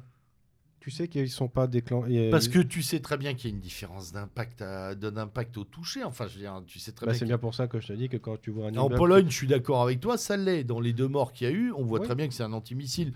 C'est euh, l'entonnoir. Enfin, moi, j'ai un beau-père artilleur. hein, euh, Mmh. Je l'ai appelé, il m'a dit non, non, ça c'est pas les Russes. Ok, bon, ok, ça roule, c'est pas les Russes. Pas de problème. On voit très bien euh, la taille du truc. Quand ça te détruit la moitié d'un immeuble, je suis désolé, je pense pas que ce soit un anti Oui, mais là, tu prends le dernier, justement, à peu près à la même époque que le Pologne, où tu voyais la façade qui était à peu près correcte, euh, juste l'immeuble en feu. On t'a dit que c'était. euh, Ah non, mais peut-être. Mais, je, Voilà. mais dis, dis pas la plupart du temps quand, euh, quand on voit 200 vecteurs sur 4 villes. Quoi. Donc, tu- peux pas non plus dire. ouais, 200 euh, vecteurs. Ouais, T'es un peu marseillais, là. hein. C'était 100 maximum par. Est-ce que j'ai parlé d'un seul tir? J'ai dit, ils en ont envoyé quoi? 240 là depuis un mois et demi? Ah, plus un mois et demi. au total, oui. Il me semble que c'est ça, le Ouais, 200, ouais, en gros fait. 200. Oui, oui. Ils ont tiré 200 trucs. Alors, un peu variés. plus 200. 200. Voilà. Un peu plus de 200. Ah. Bon. Parce que sur deux, deux semaines, ça a été euh, une fois 100, une fois 80 déjà. Donc, euh, Oui, parce que je- moi, j'avais pratiquement à 240, 300, on est à euh, peu près à Après, 300. 300, euh, d'accord. si pour chaque missile, il faut tirer 2-3 missiles pour arriver à en abattre un, Oui. il faut ça- avoir de sacrés stocks quand même. hein, donc, mais euh, ça- par contre, de oui, Et- pour les et- ça va être le problème de toute Ouais, manière. bon, va après, il y, a- y du stock un peu partout, mais il n'est pas inépuisable. Ce qui, que ce qui est toujours cette problématique d'usure. Bon, l'hiver va geler un peu, à mon avis, les affaires quand même. hein. Mm. On va rentrer dans une phase où tout le monde va moins, va moins Oui. bouger quand même là-dessus. Je suis. Je pense que ça va être plutôt l'inverse pour les Russes. moi. Ah, tu crois qu'ils préparent leur gros. de- de- que ce truc de la grande offensive d'hiver est une Pas réalité forcément une grande, grande offensive, mais ils vont essayer de reprendre, euh, partir sur Bakhmut. Et, euh, mais enfin, c'est Bakhmut, t'as vu ce qu'ils perdent au jour le jour à Bakhmut? C'est effrayant euh, en termes de pertes hein. humaines. Oui, d'accord, mais je veux dire, on est sur Daumont, Verdun, quoi. Ça n'a pas fait bouger la guerre hein, en 14-18. c'est le dernier bastion là, D'accord, mais euh, dernier bastion de quoi? De fortification. Oui, mais c'est tout à fait symbolique. euh, ça n'empêche pas de, ça n'empêche pas. Et si tu te concentres là, il faut faire gaffe à ce qui arrive au sud Oui. aussi, hein, parce que C'est bien sud- pour ça que c'est juste les, les PMC Wagner et euh, à mon avis de l'artillerie euh, qui sont là en soutien et qu'il n'y a pas le gros des troupes. hein. On sait chiffrer ça Wagner aujourd'hui? Non. Non. Moi, euh, personne ne sait euh, exactement. On parle Parce que de, toute manière, quand j'avais euh, on quelqu'un. parle de là, 5-6 000. euh, parce que t'as 10 pas 000. que Wagner, hein, t'en as d'autres. Non, en fait, c'est ça. ouais. C'est un agrégat de trucs. Ouais, euh, ouais. ouais, ok. Et ils sont payés à la tâche, euh, c'est pour ça qu'ils ça va, ça ils vient. filment ça- H24. hein. Ça, se- ça se Mm. rentre, euh, ça rentre et ça sort tout le temps là-dedans. hein. Il y a les mecs qui viennent trois semaines, ils repartent. euh, voilà. Le gars disait, là, la dernière fois que j'en avais discuté, mon côté russe, c'est que euh, sur 15 mecs, dès qu'il y en a un qui est blessé, il y en a 4 qui s'en vont avec le blessé. ça, quoi. ouais, Donc euh, voilà, quoi, enfin, tu peux pas tenir un front, quoi, c'est pas Mhm. possible. c'est compliqué. Ils peuvent faire des actions, des coups d'éclat. Du commando quoi. Oui, oui, mais ils sont mis en Afrique à faire leur, euh, besogne. euh, voilà. Mais après, euh, concernant Wagner, je veux dire, moi, à titre personnel, je trouve ça normal, logique. Ça a Euh, toujours existé. Ça a toujours existé. Ouais. dans Ah, mais euh, les, euh, euh, c'est pas nouveau. les hein. lance-quenets, les euh, gardes. Mmh, les- Mais c'est pas nouveau. Hein. c'est- côté ukrainien, côté ukrainien, on a des- Voilà, Ouais, côté ouais, ouais, ukrainien. euh, Après, est-ce qu'on ne présente pas. Wagner un peu comme on nous a présenté les Tchétchènes au début du conflit Oui, aussi bah tu vois, voilà, hein, c'est le grand ouais, Satan, après, il faut C'est se pour faire rappeler peur, des machin. Blackwater, euh, des- Ah, mais je les mets pas au-dessus des autres. Je dis Non, non. simplement que j'aimerais pas prendre un café avec eux quoi, au quotidien. Je pense que voilà, c'est tout. C'est pas ma conception d'une armée. Hmm. Ah bah, après, autre Personnellement, c'est Ah oui, pas ma conception Non, armée. en revanche, là, on peut se poser la question, c'est que théoriquement, ce genre de, de système est interdit en Russie. Alors, théoriquement, mais surtout là où on peut se poser la question, c'est euh, les oursins que Prigorine prend sous les bras quand même. hein. Mm. Le patron de Wagner. Parce que là, il, s'impose. euh, Enfin, il, il- il joue au jeu du chef de guerre quand même. Et puis il s'affiche dans les médias, le mec. Hein. Ouais. Ouais, Ouais. et, euh, CV en tête, machin, peur de rien, même pas. Voilà, ça rigole pas trop, quoi. Il laisse parler ses gars sur, euh, sur les réseaux sociaux. Et ben, parfois, euh, je me demande si c'est tout ça, c'est pas voulu. mais Enfin, je on a l'impression qu'il y a mais, euh, une espèce d'institutionnalisation. bah, T'as une elliptique ouais. permanente en fait. Et tu peux euh, poser la question du, du- la question de la question. Oui, oui, c'est- c'est. Mm. c'est, euh, C'est pour ça que je me posais la question pendant un moment. Mhm, La question. La question de la Mm. question. si ça fait pas partie de leur système de guerre hybride que euh, leur euh, guerre Asimov. Je sais pas. Écoute, je me demande. Moi, euh, et pour Parce qu'il y moi, a tellement de choses, euh, comme quand on entend soi-disant les, euh, les, les écoutes radio euh, des Russes qui parleraient entre eux et qui disent oui, si on bouffe pas, euh, comme par hasard, toutes les questions arrivent pile poil sur ce qui va pas. Enfin, et puis quand j'en- je fais écouter ma, ma femme qui est russophone, elle me dit c'est pas une conversation normale en termes Oui, de enfin, est-ce sonorité qu'il y a de des voix. conversations normales à la guerre aussi? Euh, tout, tout ça, de toute façon, ça fait partie du fameux brouillard dont Ouais, on parle continuellement. Moi, je m'attache pas à ça. Je, me, je regarde. Par contre, quand je vois des vidéos avec des types qui disent euh, on en a marre d'avoir tiré 5 cartouches en 4 mois et, et puis maintenant on nous envoie au front, là, je pense qu'il y a. Par contre, ça, ça tourne. Euh, et. euh, et euh, Oui, mais d'un autre côté, est-ce que tu peux pas te poser la question si c'est pas voulu? Probablement. pour, pour mais- faire croire que euh, la Russie est très faible, machin, complètement Ouais. diminuée. ou- Après, euh, voilà, c'est. Je sais euh, pas, mais moi je me dis qu'à un moment, quand, euh, quand tu es soldat russe euh, ou quand tu es soldat ukrainien, il y a une- enfin je suis désolé, il y a une nouveauté, c'est la transversalité pardon, de l'information. On l'avait vu déjà pendant la guerre euh, en, en- en Afghanistan, hein, hum, où euh, les, les- les soldats américains se démoralisaient d'un poste à l'autre en sachant que les autres s'étaient fait péter rien qu'à voir une vidéo. hein. Voilà. Bon, là aussi, je suis désolé que tout ça, c'est à double tranchant. Tu fais, euh, Oui. tu, vois des soldats russes qui gueulent en disant on n'a rien à bouffer ou alors on est habillé en été comme en hiver. Ça part évidemment vers nous, mais ça part aussi chez eux. Oui, mais Ça que, part dans les familles, Question. ça part partout. est-ce que ce sont réellement des Russes? Mais t'en sais rien, c'est pas le Bah voilà, problème. bah c'est- oui. Si c'est des Dagestanais ou des- Non, c'est pas ça. Ce sont pas des Ukrainiens par hasard? Par exemple, j'avais vu une vidéo où tu voyais euh, justement, soi-disant, un Russe montrer euh, sa tente, machin, dans la boue, euh, sans chauffage ni rien. Hum. Et Oui, mais tu- ça, c'est. Mais quand- on est bien d'accord. Quand tu regardais un peu tout ce qui était autour, tu voyais euh, les marquages euh, ukrainiens. Oui, mais c'est- on est bien d'accord que ça. ça Donc, mais euh, étant donné qu'ils parlent la même langue, Euh, c'est Ouais, pas la faut même pas l'oublier. Ils, Bah, savent, si, ils savent parler russe. Ils, ils parlent russe. Ils savent parler russe, voilà. Et ils parlent pas la même langue quand même. Il y a l'ukrainien euh, aussi, Oui, oui. alternativement quand même. hein. C'est une langue aussi plus ancienne d'ailleurs. Euh, mais euh, sur le plan de la grammaire. Fondamentalement, même s'il y a ce brouillard-là, qu'est-ce que tu renvoies? Il y a quand même une- un truc.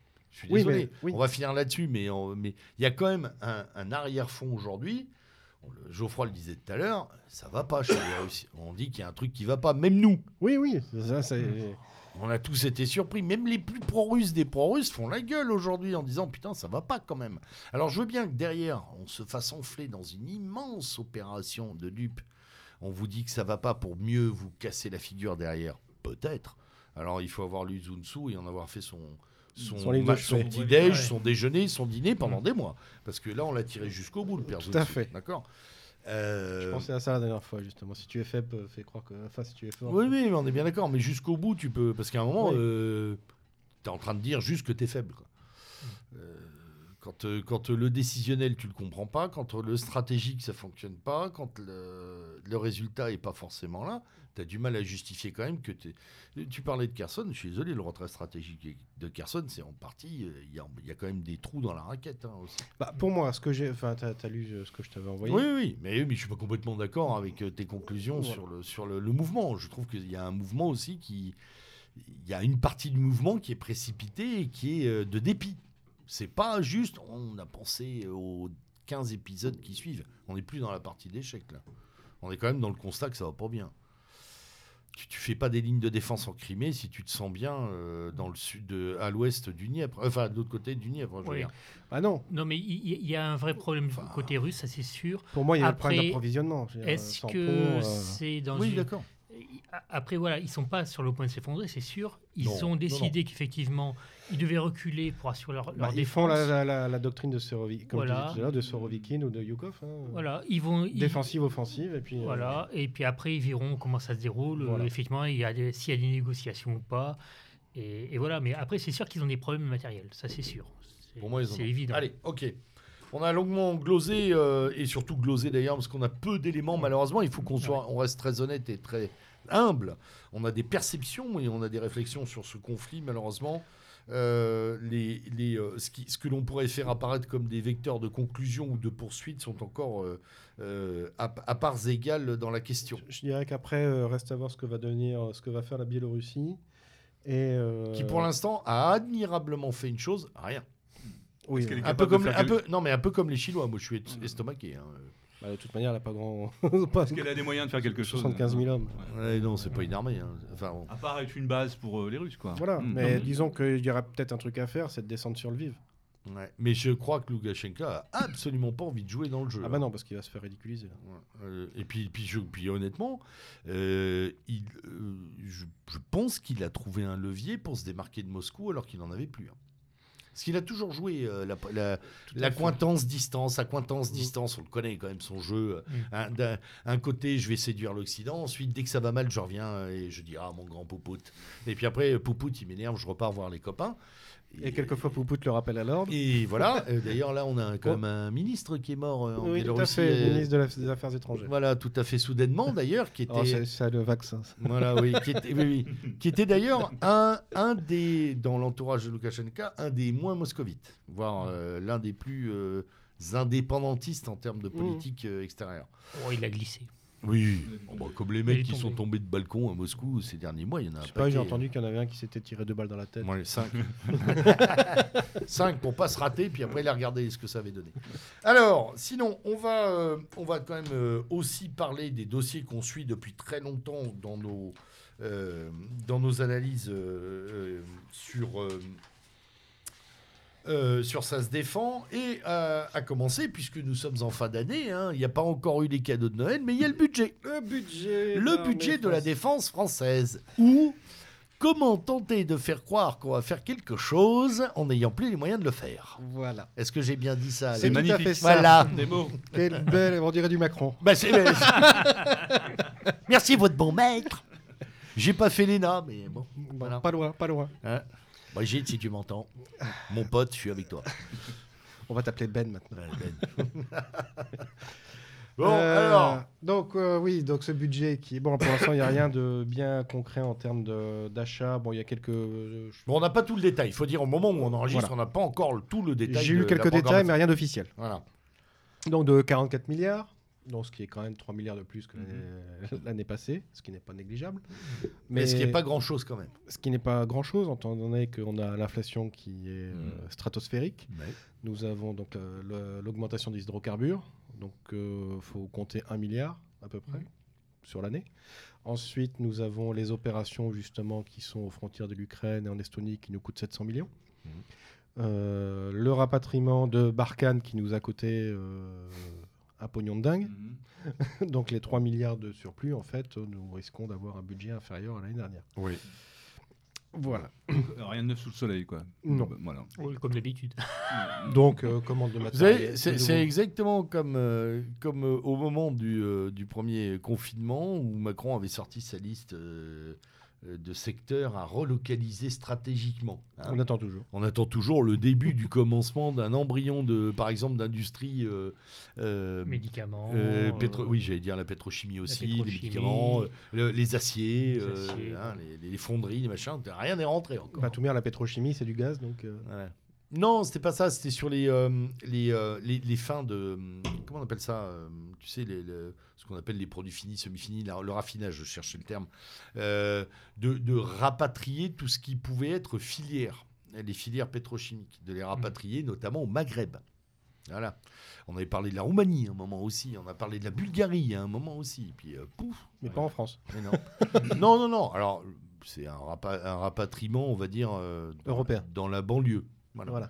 À courte distance euh, ferroviaire. Parce que et... le problème, c'est qu'en France, tu peux, comme on avait déjà dit sur, euh, je crois, un panneau actu, c'est qu'en France, tu n'as plus le droit de construire de Céveso ni rien. Mais non, Donc, euh, non, c'est c'est ça. terminé. ça, ça C'est devient problématique. devient- relativement Ah bah oui, là, c'est tellement voilà. plus facile d'aller là-bas que. C'est- c'est voilà. problématique. quoi. Les contraintes sont telles aujourd'hui. ouais, mais- c'est. Mm. Ouais. Et puis il y a besoin d'hydrocarbures, il y a besoin de gaz, il y a besoin. Ouais, Là. Une filière, il faut un, il faut un marché, parce qu'une filière, c'est c'est tout un ensemble de choses. et Il faut un marché au, au bout. Bah, si Euh, tu rapatries, pas tu rapatries le Quand marché. vous rapatriez le Si marché, jamais on commençait que vous à avez avoir- le marché sur place pour pouvoir. Ouais, euh, pour parce le que- Mais alimenter. Je- Geoffroy, Pour si le- jamais, si jamais on faisait un peu comme, bah, on va dire un gros mot, comme tout le monde, et qu'on disait, ben, on va prendre d'abord ce qu'on sait faire et puis on va Mm. acheter le reste aux autres, on a des marchés. Ouais, Il les est clair qu'on a des marchés. En Mm. Europe, euh, l'Union européenne a de quoi, euh, de quoi se commander à elle-même, je dirais, euh, en, en marché propre. mais- Plutôt que d'aller commander en Chine. Oui, voilà, mais aux États-Unis ou ailleurs. on- est-ce qu'on a des gens qui sont capables de penser ça? Moi, je me pose des questions, ça, c'est parce que, autre chose. et, y compris au niveau européen, hein, parce que je voyais par exemple un truc tout bête, les, les semi-conducteurs, tout ce qui est semi-conducteurs. euh, Mm. il- là, les Américains sont en train de lancer une filière de semi-conducteurs euh, avec Intel, etc.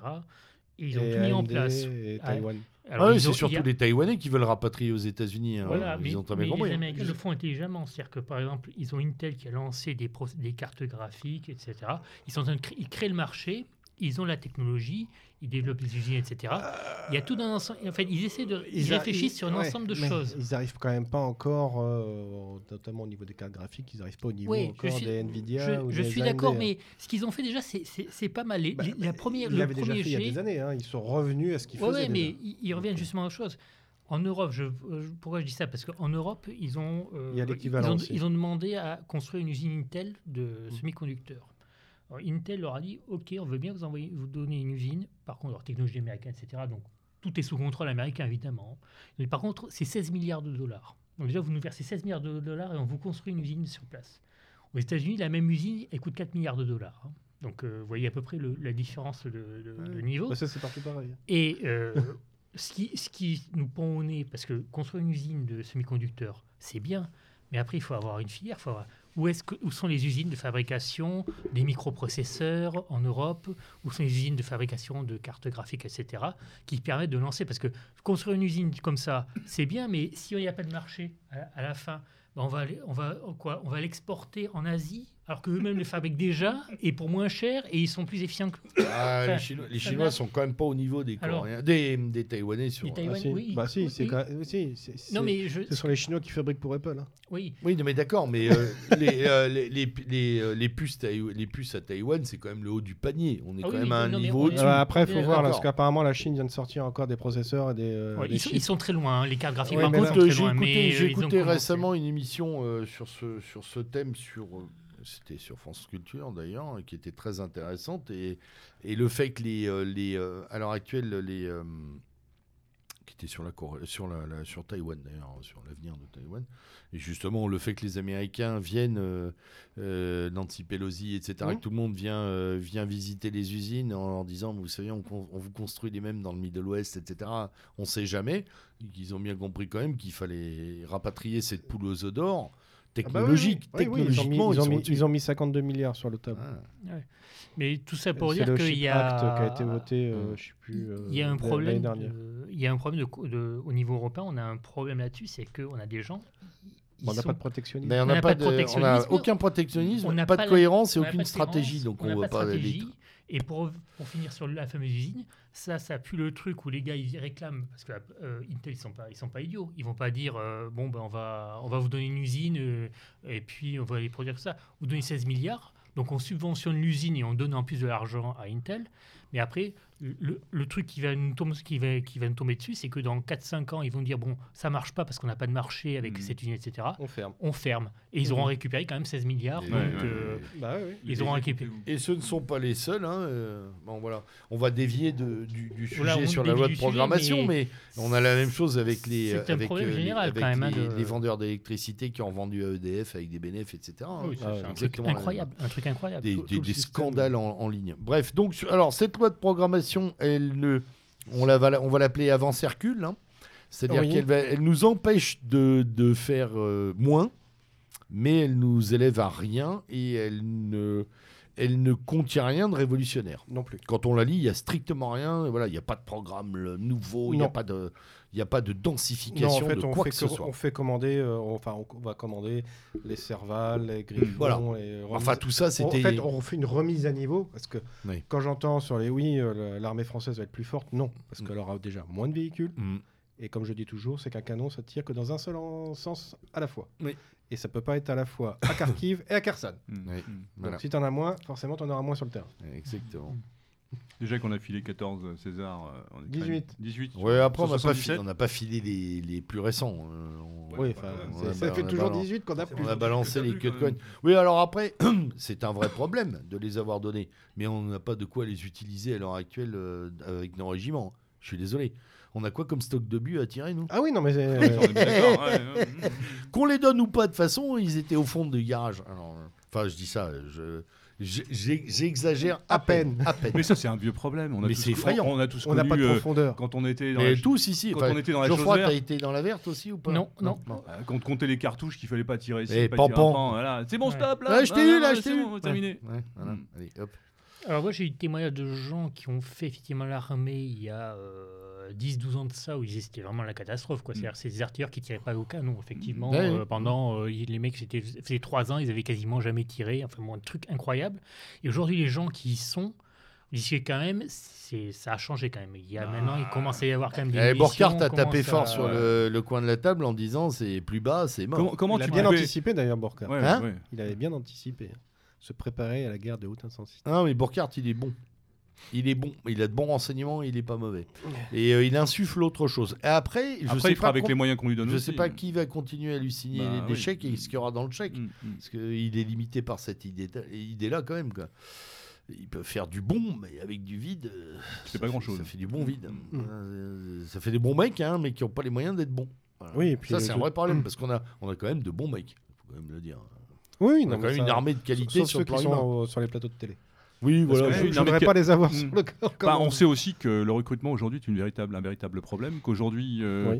Oui. euh, on n'arrive pas à combler les effectifs, qu'il y a plus de mecs qui partent que de mecs qui rentrent, et que quand on voit ce qui rentre, euh, pour l'avoir discuté avec des mecs du recrutement, aujourd'hui on embauche des types qui, euh, on prend des types qui à 5 ans n'auraient jamais pris quoi. Non. Et ça c'est vraiment problématique. Mais on, re- on- on récolte aussi On euh, évoqué, le fruit Mmh. d'une Mmh, trentaine mmh. d'années de, de- on n'a plus besoin de l'armée. Oui aussi. De la professionnalisation. Un jeune, un jeune qui, un jeune qui arrive à, à l'âge de 18-20 ans aujourd'hui, c'est même plus une option qu'il euh, qu'il évoque quoi. Tu À part la quinzaine de milliers de gamins qui naissent avec le truc chevillé au corps euh, et qui, qui vont à un moment de leur vie y aller parce qu'ils ont toujours voulu y aller, les autres. Enfin, moi, moi, moi, moi- moi, je, je suis. je Et généralement, ceux-là, on va les recaler parce que non, vous êtes Moi, trop. Oui, voilà. Ouais, c'est ça. Ouais, ouais, ouais, Ouais, vous êtes trop race, là, vous êtes trop à fond les ballons. Mais euh, moi, j'ai un public étudiant au quotidien devant moi. Il n'y a pas un mec euh, qui est intéressé par les questions de défense. Euh, Mais c'est Peut-être même pas un sur s'intéresser 100, dans le sens du. un mais sur c'est- 100, et personne n'envisage même l'idée. Il y a eu une info qui a été faite sur la réserve par un officier de réserve qui est venu dans les amphis. Euh, C'est même pas une question. C'est de- c'est- comme je le disais au premier CSD, quand j'ai- je me suis engagé sur les 33 où on était dans la promotion. J'étais le seul à, servir, à déclarer que j'étais là pour servir ma, ma patrie. Mm, mm. Les autres, c'était pour avoir un salaire. Non, mais, mois, mais, même dans l'armée Voilà, américaine, euh, il y a beaucoup de mecs qui viennent au salaire, Voilà. mais ils viennent. C'est-à-dire que l'armée américaine jouit dans la population américaine d'une considération assez marquée. Voilà. Ouais. C'est tout. C'est un truc avec lequel on rigole pas, puis bravo les Ah, soldats. Après, après. euh, Nous, on a disparu. Enfin, ouais. l'armée Ah française oui. a disparu du paysage culturel mental du français moyen. Alors à noter quand on même sait même que... pas où elle est d'ailleurs. Ouais, mais à La noter plupart des gens ne savent pas où est l'armée. Bah, Il n'y a plus de, il y a Sauf plus de ceux qui vivent dans des villes. Non, mais ceux qui vivent dans les villes de garnison, ok. Mhm. Mais un mec, euh, un mec qui habite à, Caen ou qui habite à Déjà- Louviers ou n'importe. Déjà, t'as plus le droit de sortir en uniforme, t'as plus Non, le droit de euh, prendre les transports, machin, tu te fais agresser, tu te fais cracher à la gueule. Enfin, c'est devenu problématique. L'ar- L'armée française, elle Et a je veux dire, t'as la jeunesse que tu Non, mais mérites, qui est celle qui est dans le. Voilà. Pour moi, elle a, elle a le budget de sa disparition, en fait, c'est tout. Elle est, euh, c'est un témoignage. Oui. C'est assez amusant parce que euh, au niveau des sondages qu'ils font, l'armée est euh, l'institution qui est la de toutes les institutions de l'État qui est celle qui a la meilleure image. C'est assez étonnant. Ouais, c'est Oui, d'ailleurs. mais personne ne veut y aller. Mm, mm. Personne ne veut y aller, mais Elle a une bonne image. voilà. C'est vrai qu'on n'a Oui, jamais, oui. autant vu de, Alors, de clips pour le recrutement. Là, c'est- vachement intéressant Ouais, c'est ça d'ailleurs. Ouais. C'est-à-dire que les, les, euh, les gosses ne perçoivent pas l'armée et n'ont pas envie d'y aller. Euh, ils sont la plupart du temps assez antimilitaristes et pacifistes. Mais dès lors qu'ils commencent à se mettre au boulot, euh, en fait, ils commencent à percevoir aussi la, la, la, pourriture de la- du, du système euh, structurellement autour d'eux. Et le seul truc qui a l'air de pas faire de bruit et de tenir debout, c'est l'armée. Mm. Tout d'un coup, on se dit Ah, l'armée, c'est bien quand même, c'est bon mec. Mais on sait même pas qui c'est, c'est bon mec. Moi, On je, je- jamais je- me rappelais le, le sergent-chef du deuxième RIMA, le sergent-chef de- qui s'occupait du bureau de recrutement et, et pour la réserve notamment, et il me disait mais les mecs qui arrivaient, tu franchissais le bureau, il fait toi tu veux faire quoi? Tu veux faire sniper. Et ils voulaient tous faire sniper les mecs. En fait, Ah ouais, jeux vidéo. parce que les- jeux vidéo, ils voulaient tous 9 sur 10, ils voulaient être sniper. Bah, Et c'est comme, même- le, comme, le- comme le mec qui veut être agent de joueur de foot, quoi, ça, ou ouais. qui veut passer à la télé-réalité chez les ch'tis, euh, euh, bah, je sais pas quoi, euh, Tatawin, ou je sais pas quoi. Mais c'est à peu près ça, c'est image d'épinal sur image d'épinal. C'est Mm. comme le type qui rentre dans un tribunal français et qui dit au juge euh, Je le jure, votre honneur. Ou alors, tu as pas le droit de m'arrêter, euh, vous m'avez pas donné mes, mes Ouais, droits. vous J'ai m'avez j'ai pas- lu, euh, j'ai lu, mes droits. j'ai lu les bonnes phrases d'un juge qui disait euh, combien de fois euh, j'ai attrapé ces mecs, allez, je suis pas votre honneur, sortez de NCIS là. Mais euh, oui, oui, on a un vrai, on a un véritable problème. De, en fait, c'est même pas de reconnaissance d'un lien armé- armée-nation ou comme on dit maintenant euh, nation armée. Je sais pas pourquoi on a inversé le merdier, mais la nouvelle com c'est ça. C'est simplement qu'on a une armée qui a pas les moyens de montrer qu'elle est une armée en fait. Mmh. Et, euh, et les budgets sont là pour nous le dire quoi. Alors après, le problème, c'est les 2%. Parce qu'on veut toujours se tabler sur un 2%, alors que c'est, euh, ça veut rien dire. Avec l'inflation qu'on a, 2%, c'est quoi? C'est que dalle. Donc, c'est euh, surtout, c'est surtout que l'idée d'obtenir un chiffre est complètement idiot. Il faut Oui. obtenir des filières d'armement, il faut obtenir des systèmes de Bah, combat. il faut que tu mettes les moyens en fonction de ta politique. Ben voilà. Mais c'est ce qu'on fait. C'est ce que disait jamais. Goya d'ailleurs Oui, sur oui. son blog à un moment. Il disait avant de parler de budget, il faudrait peut-être parler de politique militaire. Oui. Voilà. En disant à un moment, quelle est l'idée qui préside aux forces armées françaises? Parce qu'actuellement, suivant le. J'ai pas lu le dernier, la dernière revue stratégique, mais on est encore euh, dans le rouge, quoi, au niveau des, euh, des OPEX. Des, euh, Alors, ce qui sauvait un peu les meubles, moi je, je tiens ça d'un c'est- d'un- général folie, qui euh, m'expliquait qu'aujourd'hui, le vrai problème, c'est que par rapport aux moyens qu'on pouvait allouer ou qui étaient alloués à l'armée, il y avait encore le Mali avant, qui permettait de faire du drill à- à- Mhm. en double XL, quoi. Mais aujourd'hui, tu n'as plus le Mali pour entraîner les mecs, quoi. Donc ça pose un vrai problème. Encore que je me demande si le Mali euh, sert vraiment à l'entraînement. Bah, ça servait quand même beaucoup. Visiblement, les mecs, ils pouvaient quand même. y Parce avait- qu'on n'est pas du tout sur les mêmes missions qu'une guerre de haute Ouais. intensité. Non, Mais les gars étaient quand même sur le terrain, quoi. Et tu avais quand même des missions, euh, voilà. Et ça permettait d'un entraînement. ça maintient euh, la forme. Oui. Mais est-ce que ça maintient la bonne Non, non, mais euh, la forme, la forme, c'est-à-dire qu'il y a une confrontation à de l'opérationnel. Un climat, un réel. machin. Voilà, qui- il y a un climax. Mm. T'es pas en train de faire euh, pampan avec Mm. des, des missions à blanc. Par contre, est-ce que ça, face, euh, est-ce que ça, est-ce que ça emmène sur les conflits de haute intensité dont parle Non, Burkhardt Non, pas Mm, encore. évidemment. Ce que me disait aussi un- quelqu'un qui était en artillerie, c'est que le problème, c'est que je pars en OPEX, ensuite je pars Sentinelle, Mm. ensuite, et euh, en fait l'entraînement c'est zéro. Zéro, ouais. Mm. Surtout Sentinelle. Mm. Euh, ouais, parce qu'en plus, c'est même pas une mission qu'elle devrait avoir. hein. En plus. Bah non. Voilà. Et ça, tu vois, pour les jeunes, oui. Le quoi? Sentinelle, c'est une euh, mission normale pour l'armée. Mais ils en ont même fait, ces, ces imbéciles au CIRPA, là. Ils ont même fait des clips en disant Je m'engage pour protéger. Mais là, c'est la police, euh, C'est Jean-Claude. ce que j'ai essayé de lui expliquer à cette euh, demoiselle. C'est la police qui c'est fait la ça. police hein, qui fait la défense de la population. Mais dit, mais c'est marqué dans le fiche de poste des militaires. Non, mais tu, Bah, c'est- c'est pas la même chose. dès, dès lors que tu mets euh, Gisèle là, euh, qui se balade et qui, qui surveille dans les rues et dit Moi, je me suis engagé pour ça. Ben, les gosses, ils écoutent le message. Bah, j'ai vu une affiche. une J'ai vu, catastrophe j'ai- sur ce j'ai point. vu une affiche dans le métro. C'est engage-toi pour passer le permis voiture. Non, Oui. c'est pas vrai. Si. Au moins, celle-là, elle, a le- elle a le mérite de la vérité. hein. C'est euh, engage-toi pour le permis. Enfin, c'était. euh, j'ai- j'ai j'ai- j'ai voulu la prendre en photo puis j'ai zappé. Fait non. Il y a- Oui, en Geoffroy. fait, Oui, il y a- Geoffroy. Il y, a deux, il y a deux problèmes. Quand je vous écoute, en fait, il y a le problème de l'image de l'armée pour attirer les jeunes. Oui. Et il y a le problème, effectivement, de conserver les gens parce qu'il n'y a pas les budgets et donc euh, les gens, bah, ils s'entraînent pas, ils s'emmerdent, etc., etc. Bon, bref. Pour ce qui est d'attirer les jeunes, il y en a un qui fait ça très bien. Il s'appelle l'adjudant Gérald, ou Major Gérald. Oui, le major général de, de la Légion a étrangère. priori, et eux, la, la Légion avec ce gars-là, ils ont trouvé un truc. Euh, ils en avaient parlé dans une vidéo. Ils ont dit, ils n'ont jamais eu autant de, de- de gens qui se sont euh, en Enfin, bon, France. après, hein. la Légion, elle n'a pas inscrits. trop de problèmes de recrutement. C'est vraiment pas là que j'irais me poser la question d'un En France, hein, en France, hein. c'est-à-dire de- le jeune français qui Ah oui, se qui veulent faire comme. Alors le faire problème, si tu veux, et moi je te réponds. Geoffroy, je suis tout à fait d'accord, mais euh, aux États-Unis, des majors Gérald, ils en ont un par régiment, Ouais. et il passe son temps à se balader dans les écoles de chaque État américain. Il fait du RH. Le Et mec. puis quand c'est pas lui, c'est euh, les, euh, les pilotes de drones de l'armée américaine qui viennent jouer aux jeux vidéo avec les gosses dans des Ouais. journées portes ouvertes. C'est-à-dire qu'en fait, ils font ça tout le temps, mais à l'envers. Mm. C'est à l'inverse de nous, c'est pas juste un major général qui émerge et puis on dit, il a la cote, on va l'utiliser.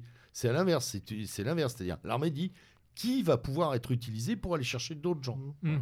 Mais ça, c'est une. Je pense que franchement, c'est un. Enfin, l'armée truc américaine a des qu'il faudrait développer vidéo, justement pour. L'armée française s'y met aussi. Oui, y Développé est. pour. Qu'il faudrait développer si on veut attirer des 25 ans de gens, notamment des jeunes, euh, notamment les, les Bah, ados entre 15 et 20 ans, vous voyez, qui sont pleins de testostérone et tout ça. Ça, c'est le genre de choses qu'il faut faire pour que le gars, ça lui donne envie à 18 ans de. de- de- Oui, mais à chaque fois, nous, c'est un happy incident, si tu veux, dans un bon français. C'est-à-dire que le Major a fait quelques bonnes vidéos, et notamment avec Greg et Mema, qui, sont, qui, l'ont- qui, ont, qui, sont, qui ont été des succès, parce que d'autres sont allés le voir en disant il y a un bon mec.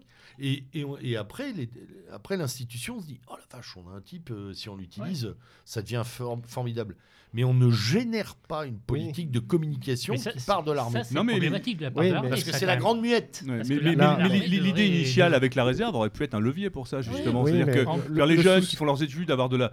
Voilà, ce serait un premier. Mais d'ailleurs, je serais curieux de savoir aujourd'hui où on en est de la réserve opérationnelle. en Mais France, là, quoi. là, actuellement, ils veulent, ils veulent passer à 100 000 hommes de réserve. Ils, c'est une zone Ils- à ils 100 savent 000 même pas les Je sais même pas comment ils comptent faire, mais nous, on est la Russie. Ils ont décidé qu'ils allaient lancer un vaste programme. Enfin, ils veulent lancer un vaste programme pour, pour attirer des gens, etc.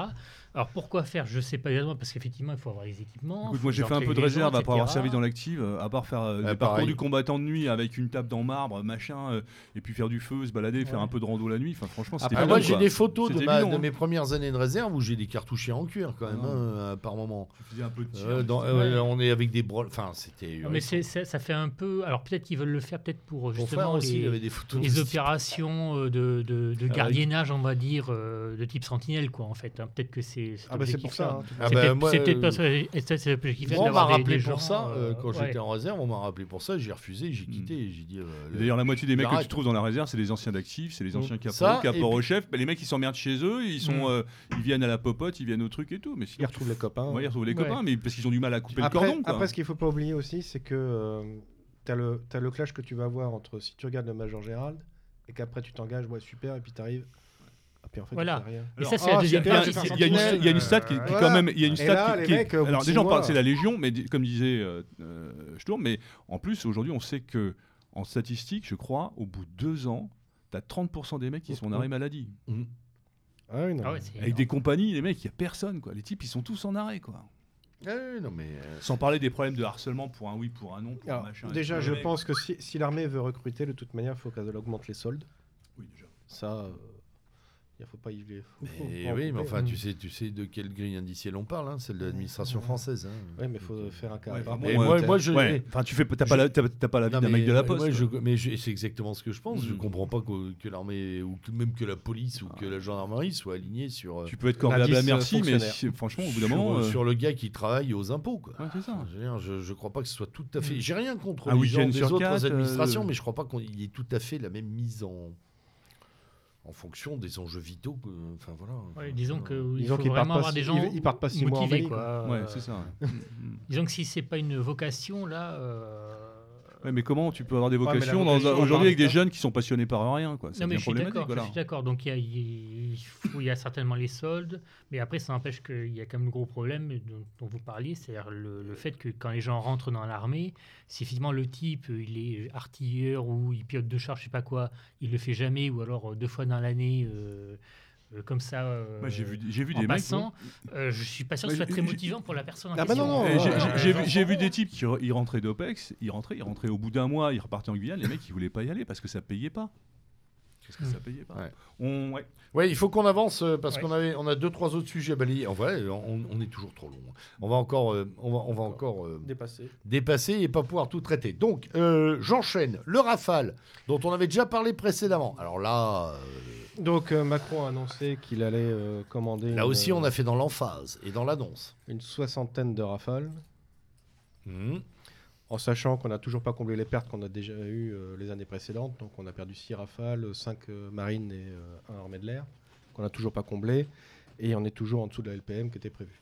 Voilà, LPM pour euh, La loi de programmation militaire qui va jusqu'à 2020. Voilà. Donc on n'a pas.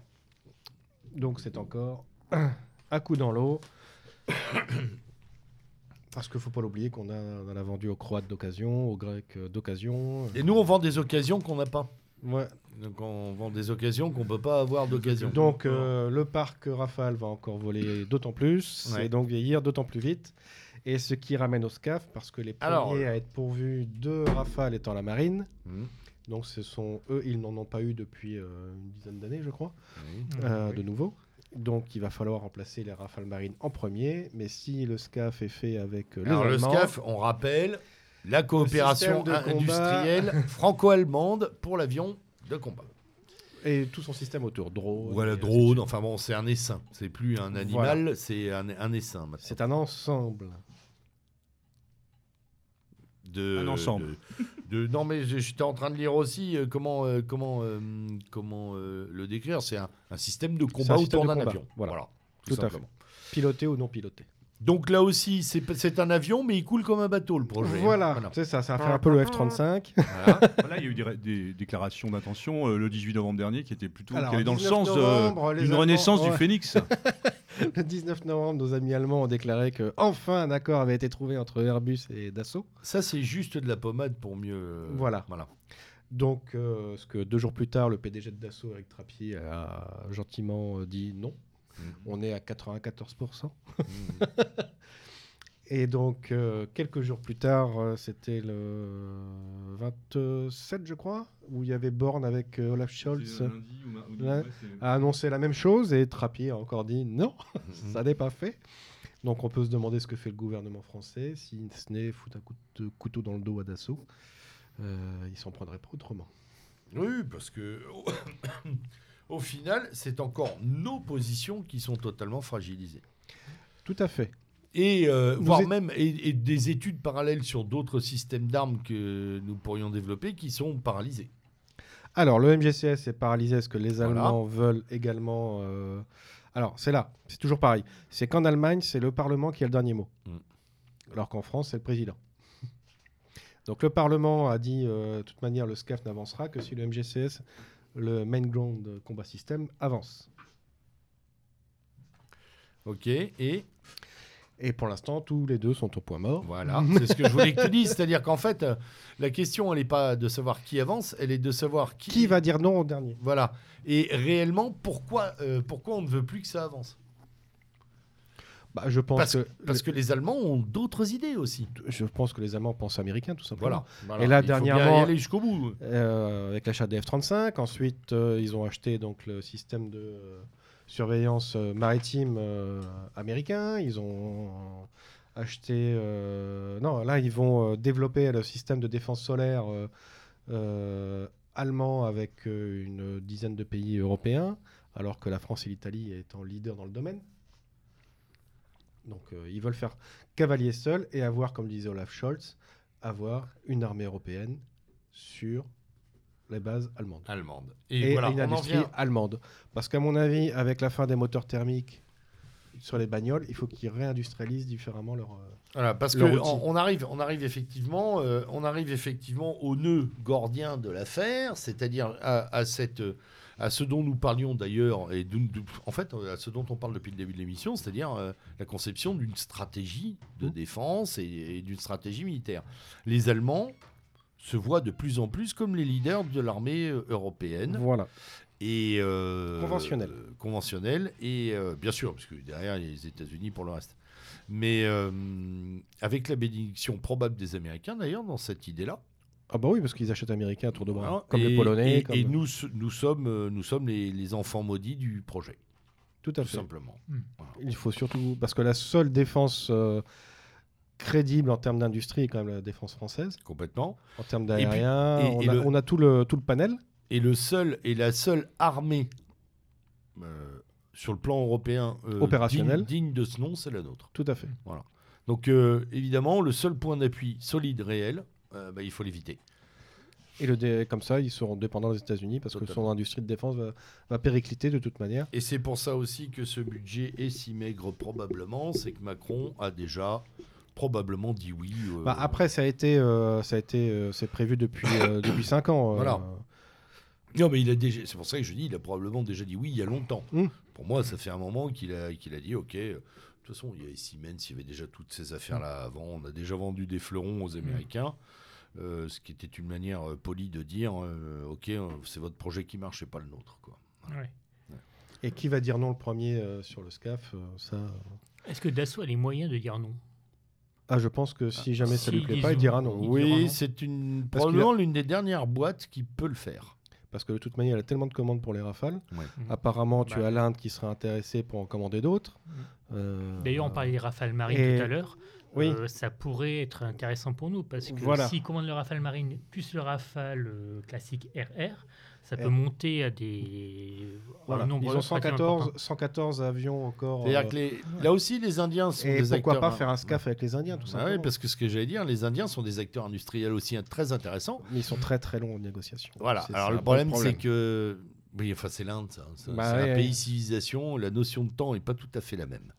Et euh, mais l'intérêt de l'Inde justement, c'est que euh, ils ne sont pas tombés du tout dans euh, dans euh, on va dire la la, le- la com marketing américaine Mhm. sur les avions américains. Par exemple, le F-35, ils ont dit très tôt que c'était de la merde. Ils Oui. et puis ils ont été hon- honnêtes, les Indiens. On a testé, c'est de la merde. Terminé. Bah, C'était avec le, le- le Rafale, lorsqu'ils avaient acheté le premier lot de Rafale, Mmh. 36 Rafale, Ouais. où il y avait Hillary Clinton dans la semaine qui, était, qui avait déboulé. euh, Tout on à disait, fait. ouais, vous prenez des F-35. J'avais beaucoup aimé les Indiens, la réponse des Indiens, très diplomatique mais très franche. Écoutez, nous remercions les Américains pour cette proposition, mais la politique d'armement de l'Inde ne se fait pas à Washington. Merci. au Ah non, mais ils sont, ils sont bien, ils sont bien. Ils sont On nationalistes. aurait, ouais, non, mais on aurait, on aurait vraiment tout, euh, tout intérêt. Ah oui, tout intérêt à, char travailler. dans un monde intelligent, on ferait une alliance Europe-Inde et là, on Ouais. ferait mal. On ferait très très mal sur plusieurs secteurs. Ouais. Et le, le char aussi, les Indiens ont besoin d'un char. Ils n'ont pas besoin d'un char très lourd. Eux, ils veulent un char moyen, 40 tonnes, etc. De façon russe. quoi. Ça pourrait correspondre à- aux besoins français. hein, parce que, Parce que c'est nous, ça, faut pas oublier aussi. Sur le conflit ukrainien, pourquoi est-ce qu'il n'y a pas de chars européens ni américains? C'est que les infrastructures euh, ne sont pas étudiées pour supporter les poids des 65 tonnes des léopards Ah bah oui, Mm. ou des Évidemment. chars américains. Ouais, Parce que les chars russes, contrairement à ce qu'on pense, ils sont très légers. ils sont plus C'est légers. 45 tonnes. Ouais. Mm. Ils sont plus légers, effectivement. C'est pour ça qu'il n'y en a pas trop. Oui. Mais, euh, mais pour, pour revenir effectivement à l'Inde, et, euh, le char serait aussi un vecteur intéressant. Les drones, paraît-il aussi. ouais. Oui. C'est quelque chose qui rentre à l'étude. Euh, et, euh, et on aurait, on aurait à travailler là-dessus. Mais ça, ce serait, enfin, tout ça est conditionné par, euh, par un truc. C'est qu'il faudrait qu'on- Washington, il faudrait qu'on ait des dirigeants qui effectivement euh, sachent tourner la tête ailleurs Ouais. que vers Washington. voilà. Voilà. Alors, on l'a au niveau industriel, parce qu'on a des, on, a- on l'a au niveau aussi euh, expertise. On a des experts en France qui n'arrêtent pas de dire qu'il faut diversifier, qu'il Mhm. faut euh, remanier les. Tu, tu prends par exemple le Neuron. Hmm Le drone, euh, Hmm. euh, prototype de drone, Hmm. a été fait avec la Suisse, l'Italie, Oui, euh, euh, avec Dassault en tant que leader. Point. Il n'y a pas eu d'échange de technologie, machin. Ça a très avec bien marché dans le de- budget. Ouais. Ouais. De toute façon, le, le SCAF, franchement, moi, quand je vois le SCAF où ils nous expliquent que 50% des tâches n'ont pas de leader désigné, Ah non, mais enfin, c'est. c'est- je veux dire, on va faire du F-35 Empire. C'est-à-dire que Ah ça va oui, être non, un truc, Surtout avec Airbus. surtout avec Airbus et surtout avec des Allemands qui vont tous les six mois vont réclamer des nouveaux trucs, euh, vont faire du Parce chantage. que ce qu'il ne faut euh, pas oublier, c'est que les brevets en Allemagne, ce sont les propriétés de l'État, Ouais. ah oui. alors qu'en France, c'est les propriétés de l'industriel. Mm. Donc, euh, si Dassault donne ses brevets. Les Américains sont comme ça aussi. Il me semble que c'est brevet étatique derrière. Je sais que pas. l'armée Non, je américaine crois les a- pas. Non? Je crois pas. T'es sûr Je Euh, sais, il mais je pense que pas. quand, quand, par exemple, euh, l'armée de l'air achetait un avion, elle achetait tout. euh, enfin, elle achetait des. Non, non, parce que- Non, non. D'accord. Ou alors elle Non, non, c'est l'Allemagne après, comme ça, elle peut donner une autre entreprise euh, si Mm. jamais à périclite. Mais, euh, Enfin, en Non, tout c'est- état de cause, on voit très très bien la manœuvre, hélas, euh, qui consiste finalement à plomber tous les projets à, à amorce française Mhm. Pour euh, aboutir euh, dans les 5, 7, 10 ans à des signatures avec les États-Unis la plupart du temps, en tout cas pour Mhm. ce qui est des Allemands et de, la- et de leur séide. Parce a Oui, c'est ce qui s'est passé dernièrement, de Voilà. toute manière. hein. Sur Voilà. les avions de patrouille maritime, on devait faire le futur de l'Atlantique 2. Et ils ont préféré acheter américain. hein. Voilà. Le F-35, moi j'avais prédit déjà depuis longtemps qu'ils achèteraient, qu'ils l'achèteraient. C'est obligatoire par rapport à la bombe nucléaire. Alors que c'est une bouse volante. Après, certains disent que c'est une merveille. euh, Donc après, Oui. je, je les laisse à leur fantasme. peu- ah, bah, oui. D'ailleurs, dernièrement, j'ai pu voir qu'il était toujours interdit de vol à 40 km d'un d'un orage.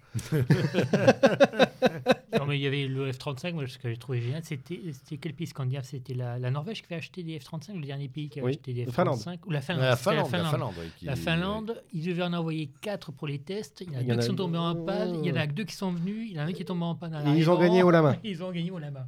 C'est quand même génial. Enfin là, je veux dire, c'est. Et euh, là, justement, les achats de F-35, la BITD euh, allemande est très mécontente de ce qu'a fait le gouvernement.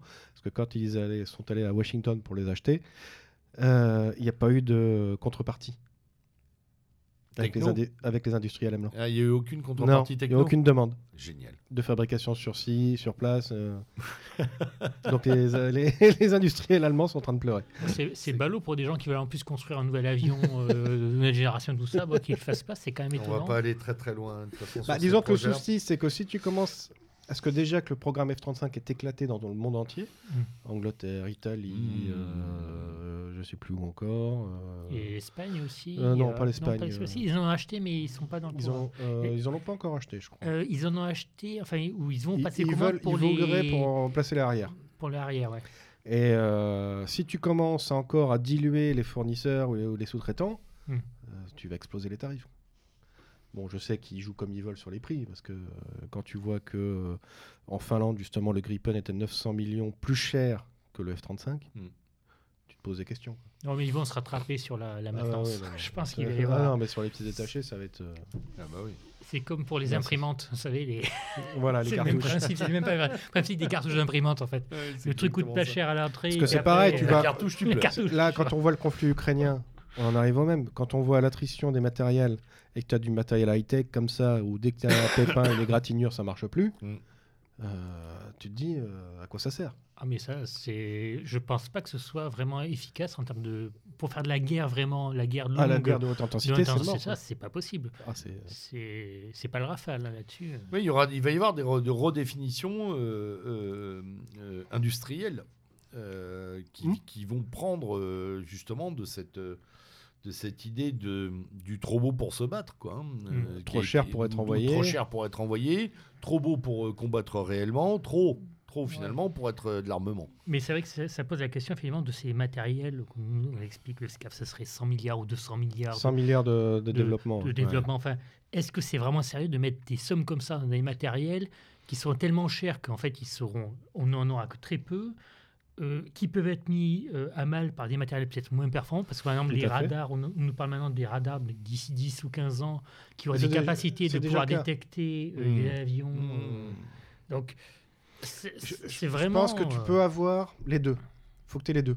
Oui, il faut avoir Ouais. des. un il avion avoir- low cost, ce que font les Russes, Sukhoi 25, truc rustique, Mm. ou un, euh, et un avion euh, high-tech pour faire du. euh, de la du bon- aérienne. Voilà, euh, ou de, euh,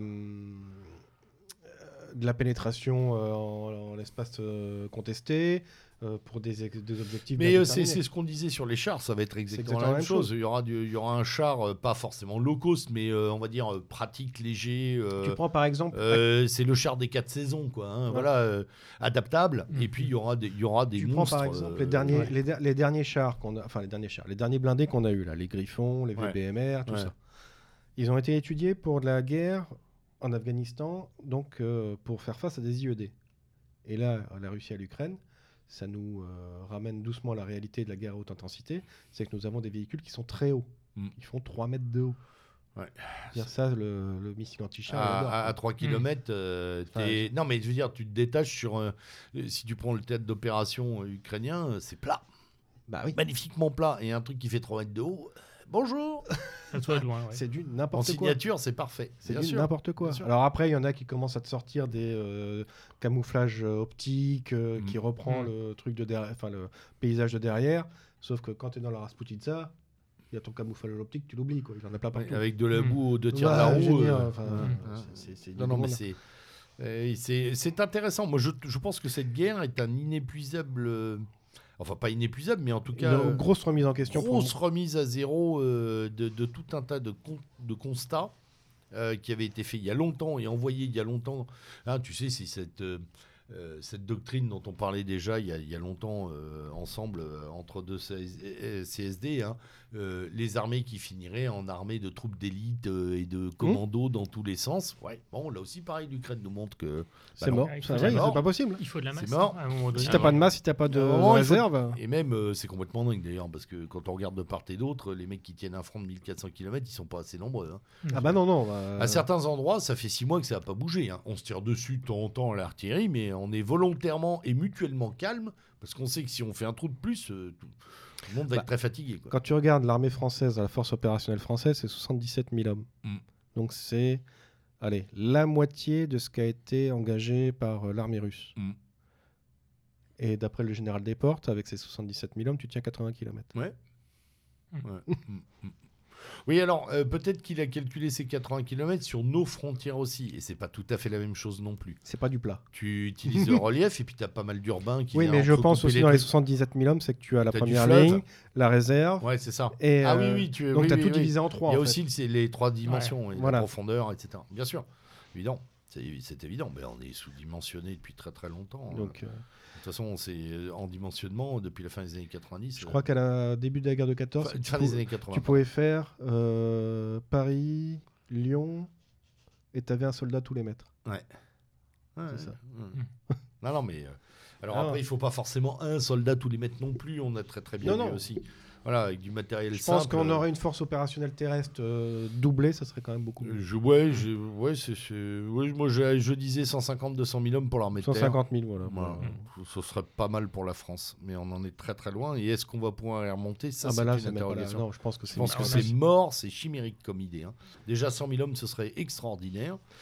Euh, 100 000 hommes, pardon, opérationnels, oui, préparés, pas les secrétaires, formés, pas les présents, présents et opérationnels. Mm. Parce qu'après, ce qu'on oublie aussi, c'est que euh, sur euh, les 77 000 hommes, euh, euh, zut, j'ai perdu mon fil. Bah, tu parlais des échelons, euh, du, du combattant au soutien. C'est ça dont tu voulais parler Oui, tout à fait. Parce que sur les 77 000, t'as pas 77 000 opérationnels. Voilà, c'est Voilà. après, tu as toute la logistique. C'est quoi, t'as 30 000 Hop, Oui, c'est à peu près ça, ça doit faire. Oh, un peu plus quand même, je pense. ouais. Je pense que tu as un peu plus C'est pas du 1 pour 3 pour... Alors logiquement, on est sur euh, 2 pour 5 ou 3 pour 5. D'accord, ok. Ouais, donc on est un, un petit peu plus, mais euh, enfin, je veux dire, on est très très loin de, d'avoir, euh, de pouvoir aligner 100 000 mecs opérationnels. Ah bah non, mais c'est fini. Très très loin. Alors, on va terminer quand même parce que l'heure tourne et qu'on atteint, euh, on atteint la fin de cette émission gentiment en- avec une série de bonnes nouvelles. Euh, si le SCAF coule comme un bateau, l'Australie, elle, elle va, aussi, elle va mais plus- on elle peut va- la- elle va plus voir grand chose couler parce que parce qu'en fait, elle va pas avoir de sous-marin. Oui, enfin disons que c'est ce qu'on disait la dernière fois. euh, Oui, mais là, on peut, on peut quand même euh, mettre un point, pas final sur le dossier, mais pratiquement. Oui, euh, On a là, quand même quelques les, les sous-marins nucléaires euh, américains ou britanniques, c'est dans 30 ans. Voilà. Parce que de toute manière. On l'avait conjecturé, on avait dit, Oui, hein, il va leur falloir. Qu'est-ce qu'on leur a promis pour qu'ils prennent 10, 15, 20 Eh ben non, 30 ans de retard. Voilà. Donc euh, Macron a déclaré la dernière fois, quand il a eu une réunion, je ne sais plus laquelle d'ailleurs, que le, la proposition de sous-marin Barracuda était toujours sur la table, enfin du short fin, pour quatre sous-marins, pour remplacer les Collins et faire la, la Là, transition entre les deux. Là, s'ils font ça, ce serait quand même une couleuvre à avaler pour le gouvernement australien. Ah, Enfin, non, mais ce serait surtout pour nous aussi. hein. euh, Surtout pour nous aussi, même, évidemment, mais euh, Dans- Au départ, dans- on devait en vendre 12. hein. Dans l'histoire, et puis dans l'histoire de, de l'enfumage de contrats, c'est probablement l'un des plus l'un des pires que les Ah. Américains aient réalisé sur notre dos. euh. Et puis nous, on part des plus aujourd'hui. euh, honteux, quoi. on part aux États-Unis, notre Macron national qui est parti voir Oui, euh, oui. bidon. bidon. Bon, enfin bon, mais je sais pas ce qu'ils auront à se raconter, mais c'est- moins intéressant que justement cette suite de contrats et, et, euh, et surtout l'idée même que l'Australie finalement, qui est quand même pas loin de la Chine, hmm. hein, C'est anecdotique, oui. mais ils partagent une mer quand Ouais. même. hein, voilà, n'aient plus rien à mettre sous l'eau pratiquement euh, et doivent s'en remettre probablement, comme c'était le dessin initial de nos amis américains, euh, à la seule force euh, des Américains et des Anglais. Voilà. Alors à la limite, est-ce qu'ils vont pas payer des locations? Tu vas voir. Et, ou même installer des bases. Mm. Bien sûr. En disant, bah, comme vous pouvez Mm. pas, en attendant euh, que vous ayez On va venir mouiller nos on sous-marins. va Ikea venir mouiller ici. nos sous-marins chez vous et Mm. on s'est acheté un grand porte-avions dans le Pacifique. Oui, Voilà. parce C'est que toujours mieux parce que Guam. que ça- ça- ça- Non, mais Voilà, c'est voilà. mieux que Guam, c'est tout. c'est- mieux que Guam. c'est clair. C'est clair parce que ça va être leur gros problème contre la Je Chine. salue d'ailleurs un de nos auditeurs euh, qui est, euh, qui est euh, dans, dans ce coin-là. Voilà. qui m'a écrit il y a peu d'ailleurs. Un de nos auditeurs euh, Euh, ce que je n'avais pas écrit dans mon compte les plus aussi, fidèles. Ce que j'ai vu dernièrement aussi, c'est que le Japon allait euh, vraisemblablement augmenter, multiplier par deux son budget militaire. Oui, Ah oui. alors eux, ils n'arrêtent plus euh, de multiplier. Ah bah là, hein. euh, ils étaient cloisonnés au départ à 1%, ils ont monté à 2% et ils vont commencer à augmenter. Et pourquoi pas rentrer dans l'OCUS Hmm. Mhm. également. Ouais, je crois qu'il fait monter à 70 milliards de, Ouais, par, enfin, par an, je crois. ouais. En 2027, Ouais, je crois. si de c'est- ouais, Oui, là, là par énorme. contre, là, là, on parle de choses tout à fait conséquentes sur ce plan-là. Sachant que, de toute façon, euh, euh, Taïwan augmente aussi son budget, d'ailleurs. euh, Mhm. Oui, mais après, le problème de passant. Taïwan, c'est qu'elle est limitée par sa superficie. Et que, voilà, euh, c'est ce que j'allais dire, mais elle augmente son budget, mais elle ne peut pas augmenter la taille de son armée indéfiniment. Tout à fait. Donc derrière, c'est tout le monde qui grandit autour. Voilà. Euh, ce qui nous amène au dernier sujet de, de cette affaire, que, quid de, de ces tensions euh, et euh, de l'effet domino qui avait d'ailleurs été annoncé au tout début du conflit russe, enfin de l'invasion russe de l'Ukraine, où on avait dit ah bah tout le monde va profiter pour régler euh, avec son étranger proche les et on avait dit tiens les Chinois vont se faire Taïwan, euh, euh, ça va aussi régler quelques conflictualités dans la zone moyen-orientale où tout le monde va aller récupérer sa province manquante. Eh ben non, pas tant que ça finalement. Il y a eu beaucoup de rodomontades, il y a énormément de muscles montrés. L'Azerbaïdjan en a profité. L'Azerbaïdjan, mais justement, les Azéris en ont profité. Et euh, probablement qu'à un moment, euh, les Kosovars, euh, les Albanais, les euh, Serbes, euh, les Albanais du Kosovo ont, eu, parce que là, ça a l'air de se tasser un tout petit Oui. peu, mais ont eu l'envie d'en profiter également. Mm. Ouais, à un moment Pour, finir- se finir les Serbes euh, dans un coin sombre. ouais. Ouais. ouais. Je me demande si la Corée du Nord va. de- La Corée du Nord va attaquer la, la Corée du Nord. Elle va s'attaquer elle-même. Elle va en profiter pour se suicider. Non, mais là, quand même, euh, il... Oui, oui, non, mais il, mais ose, c'est- il ose hein, quand même. hein. Gros bonbon avait- rose euh, à tirer des trucs. Ouais, mais c'est vrai que ça avait un peu bougé au niveau du, Oui. du Kosovo et tout ça. Oui. Et à un moment donné, on s'est dit, ouh là là, est-ce qu'ils vont pas nous faire nous refaire une guerre de Yougoslavie bis, euh, une mini guerre Bah, c'est une tentation. hein. De toute façon, euh, c'est le voilà le, le bruit de la guerre. Ouais. Le bruit de la guerre engendre des velléités chez tout le monde. Mais moi, ce qui m'intéressait le plus dans, dans cette affaire-là, c'était euh, est-ce que les Chinois allaient profiter euh, ou allaient pas profiter, mais en se disant voilà, euh, si... ou alors est-ce qu'ils ont suivi la météo russe en se disant euh, si eux ça marche, on lance dans la foulée. Et quand ils ont vu que ça marchait pas, ils se sont dit bon, bah, on laisse tomber euh, Ou alors ils attendent encore l'affaiblissement. De- ouais, de tout le monde. Voilà. Ou alors, qui est il- quand même méchamment prévisible au bout d'un moment. Parce que de toute manière. Mais eux aussi s'affaiblissent, il faut faire attention. hein. La, la- Ouais. la Le- ligne, la ligne, c'est 2026. hein. Euh, Tout le monde ment autour du PIB chinois, là. euh, que ce soit euh, au comité central du Parti communiste ou chez les grands analystes et même les grands, les grands industriels Mhm. chinois, tout le monde ment sur le. PIB, là. Et puis il y a sur- truc, euh, il y a un truc qu'il faut noter sur la Chine qu'on on- souvent on n'en parle pas, mais la démographie chinoise. Oui. On oublie de dire que la démographie chinoise, eh bien, elle, Ah oui, elle elle va, elle va chuter Ouais. à partir de 2025 notamment. Elle va commencer à chuter. Déjà, elle va vieillir massivement. Ça va être le pays même le plus vieux du monde vers 2050. Et ils vont vraiment, euh, la petite l'enfant unique, elle a eu ses avantages. Maintenant, elle a ses, ses Et inconvénients. puis ils ont du mal à rattraper là. Et là, ils vont pas pouvoir attraper, c'est-à-dire que la Chine va perdre une grosse partie de sa Mm. population dans, dans le courant de ce siècle avec un vieillissement massif. Donc, ils n'auront pas les moyens qu'ils ont. Ce qui leur donne quelques cauchemars par rapport aux voisins indiens, hein, qui voilà, lui n'a pas du tout ce problème, Tout à fait. qui est dans l'inverse de la courbe Bah, de démographique. toute manière, je crois que l'Inde est passée devant la. Elle est en ils sont- train. Ils sont crois qu'ils étaient à- passés devant en ils termes sont- de population. Ils doivent être un- ils sont Ils à sont 493, 492, euh, Ouais, un d'accord, milliard, ok. un milliard 493, 92. Ça, ça va se jouer là, là. Ouais. Mais Ça va être très symbolique. Mais euh, l'Inde, je crois qu'il va monter à 2 milliards, je crois, d'habitants oui, oui, estimés. c'est- ouais, c'est- c'est dément. Disons que ce que va perdre l'un, l'autre va le gagner. hein. Ouais, exactement. Donc Et- euh, c'est pour ça que. Et ce qui est intéressant, justement, pour revenir à notre idée de l'Inde, c'est que l'Inde le sait. C'est-à-dire que l'Inde a conscience d'elle-même maintenant comme, euh, comme élément Mm. levier euh, à, à l'échelon mondial, ce qui, ce qui probablement n'était pas encore complètement euh, vrai il y a 15 ans, 20 ans. Mm. Ah ouais. Non, mais maintenant, vous voyez l'Inde, par exemple, je, moi, je m'intéresse un peu aux, aux programmes spatiaux. C'est très intéressant les programmes spatiaux parce que ça en dit long en fait sur les politiques des pays.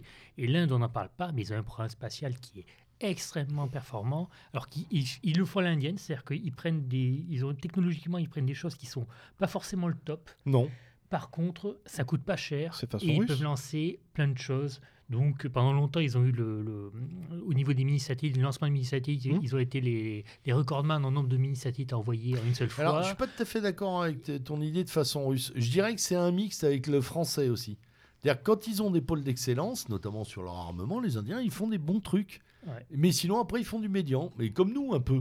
On a, on a quelques bons trucs et puis après, Oui, on oui. fait. Ouais. Tu vois, c'est un peu, un peu. Oui, non, mais ce que j'entendais, c'est qu'ils C'est un amé- améliorent des choses qui sont déjà euh, éprouvées. Ouais, ouais, Ouais, c'est mais- mais ils inventent aussi. Ouais, Faut mais faire attention, ils inventent aussi. hein. C'est- une, c'est une bonne politique parce qu'en fait, finalement, ils sont entièrement autonomes de A à Z. Sur le programme spatial, ils sont entièrement autonomes. Ouais. Ils, font- ils fabriquent tout eux-mêmes. Ils fabriquent tout eux-mêmes. Ils envoient tout. Ils ont des budgets qui sont pas forcément géants, mais comme ils font pas, du pas cher, en fait, bah, c'est pas grave, ça passe. Ça ne va pas être les seuls d'ailleurs. hein. Ça va pas être les seuls à Euh, Parce que nous, nous, là, euh, Ariane, on a des soucis à se faire. Il y a une vraie Ben, oui. politique. Ça Ariane, moi, si j'avais à parier, je dirais qu'Ariane 6, ce sera peut-être la dernière fusée européenne qu'on aura. oui, euh, je pense aussi. ouais. Parce que les Allemands sont en train de créer leur propre truc de leur côté. Ils sont même Et en cet train de créer- imbécile de Macron était euh, à la NASA aujourd'hui. Ça aussi, c'est Ouais. tout un symbole. Qu'est-ce que tu vas visiter la NASA avant, avant, avant Ariane Enfin, Non, ouais. c'est- c'est c'est- pas mal, Non, ça. mais là, on est, on est en dessous de tout. Surtout euh, que tu as l'Allemagne qui a récupéré les propulseurs d'Ariane Complètement. 6. Ouais. Donc euh, là, c'est mort. quoi. Enfin, Ah, c'est ouais. le plus important dans la fusée. Non, on a, Mm. sur cette partition planétaire euh, des marchés, on a quand même beaucoup de soucis à se faire, et notamment sur notre Tout ce qu'on avait, ce que- tout ce qu'on avait construit depuis l'après-guerre est en train d'être toute l'industrie de défense et Mm. de C'est- sécurité et de la, et tout l'aérospatial est en train d'être démantelé, ce qui, euh, chers auditeurs, constitue quand même probablement une des plus grandes déconvenues euh, de, de- de l'esprit d'initiative français sur le plan des- de- depuis la deuxième guerre mondiale. Oui, c'est vraiment, je crois que c'est voulu. Ah Euh, c'est là- un démantèlement para presque, enfin pas totalement programmé, mais presque. Voilà. Bah, Abandonné et, et déprogrammé. c'est On est entre abandon et Mondialisme. Ouais. Voilà, complètement. Non, mais Et alignement, c'est ouais. l'alignement Ouais. surtout. Euh, voilà. On signe la mort des gens alors qu'ils sont en pleine vie, en disant Mm. oh, c'est pas grave, c'est fini ça. Même si c'est bien, c'est Bah, fini. tu regardes Astrid, le programme nucléaire. Bien sûr. Mm. Mais même nos manufactures d'armes, dont Oui. on parlait, il y a deux CSD. hein. Je veux dire, voilà. À un moment, on a décrété qu'il fallait qu'on achète autre chose qu'un FAMAS, et donc toutes nos manufactures d'armes ont disparu. Voilà. Et les Pourquoi munitions. Et de vont. munitions, bien sûr. Munitions, ouais. Parce que c'est ça le problème. Conflit de haute intensité. si- qui est-ce qui va nous Mm. fournir les munitions Oui. D'ailleurs, ça va même, euh, on peut même élargir un petit peu la chose. Par exemple, là, il y a une réforme de la, de la police qui est en cours, et tout l'ensemble des policiers, les syndicats de policiers, mais aussi les magistrats et les syndicats de magistrature, y compris les syndicats de gauche qui ne sont pas forcément pro-flics, disent tous attention, cette truc, ça va être catastrophique parce que c'est la PJ qui va s'en prendre plein la poire, elle va être mise par terre. La PJ, c'est ceux qui nous empêchent d'avoir des cartels et euh, des mafias en France, c'est quand même très utile, y compris d'un point de vue de la sécurité nationale, parce que c'est un domaine, ça Mhm. dépasse même le, le simple cas de la police. Or, on va faire une réforme qui va détruire la La PJ. Donc, Ouais, si c'est pas voulu, et tout le monde leur dit, et les hommes politiques vont dire, non, non, on va quand même le faire. Donc, il y a quand même un problème. C'est-à-dire qu'à un moment donné, c'est un peu comme les hôpitaux, c'est un peu comme, le, comme EDF, Ouais. tous, tous ces trucs-là. On a l'impression que chaque fois qu'ils touchent à quelque chose, 20 ans après, tout est par terre. Bien sûr. C'est quand même, c'est quand même étonnant. C'est la capacité de ces gens à détruire SNCF, tout ce qui touche. SNCF, EDF. SNCF, Et EDF. probablement aussi à venir les universités françaises. Oui. euh, Euh, en, mal, en, mal en en point, ouais. concurrence privatisée, Mm. etc., euh, avec une scolarité qui explose. Bref, on s'éloigne de nos affaires, mais on a réussi à faire, le tour, à faire le tour à peu près, mon cher Alric, de ce qui avait été programmé. Tout à fait. On a encore beaucoup, euh, on aura encore beaucoup à dire. On va essayer d'ailleurs de faire un, d'en faire un euh, euh, post, euh, post-fête, juste après, pour voir si d'abord on a eu ce dont on parlait tout- au tout début avec le camarade, euh, le camarade Geoffroy, c'est-à-dire ces histoires de discussion de cessation d'hostilité. Mm. euh, et voilà, de fin d'année. Et sinon, Pour eh les ben, et voilà, et sinon, ça nous permettra de, de- bah, de- d'essayer de, de- de préfigurer avec les éléments que nous avons des suites Mm. sur 2023, sachant qu'en 2023, il y a d'autres problèmes qui arrivent à l'échelon européen qui sont des problèmes énergétiques très très lourds Mm. et, euh, et probablement des, des problèmes liés à l'inflation qui vont aussi beaucoup li- abîmer les voilà. outils de Parce que défense. c'est l'hiver prochain qui va être le plus. Exactement. Oui, euh, on est, on est, on est de, tr- de- de- de- des oiseaux de bon augure ce soir, hein. mais je crois que les auditeurs l'avaient déjà entendu dans d'autres émissions. Effectivement, là, c'est un peu dur. C'est l'hiver prochain qui sera très, très compliqué. Je crois même d'ailleurs, mais il faudra qu'on se pose la question parce qu'on termine l'émission, que ça peut jouer aussi sur les suites de la guerre, cette idée qu'après, il n'y a plus, même plus les moyens de la faire.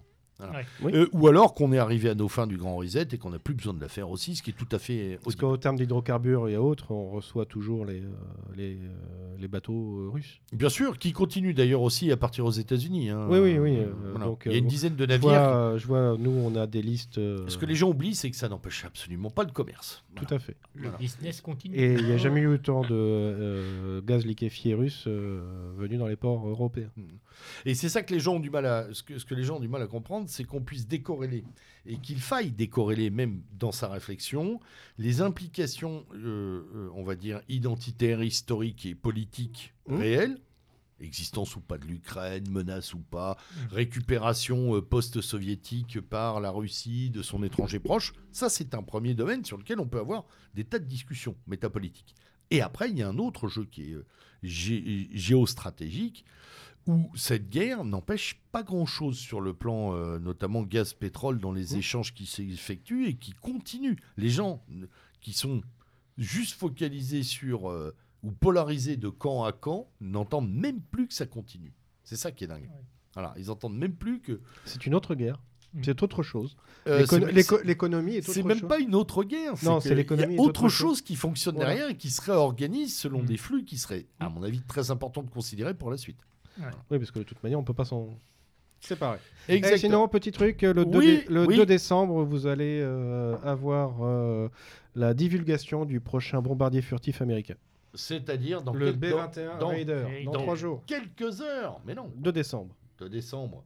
On est le premier On est le premier au moment où on enregistre. Ah non, on est le 30 Non, ce on est le soir. 30, Ah oui, non, mais je suis Je bête, j'avais déjà basculé, moi. Oui, Donc, dans, le 2 dans- décembre. dans peu, on va aller regarder cette affaire, euh, évidemment. Et on reviendra dessus, on ouvrira probablement le prochain Voilà. CSD Donc, avec il ça. va remplacer le B2 Spirit Voilà. qui coûtait euh, le milliard d'euros à fabriquer. Ouais. La course aux armements continue.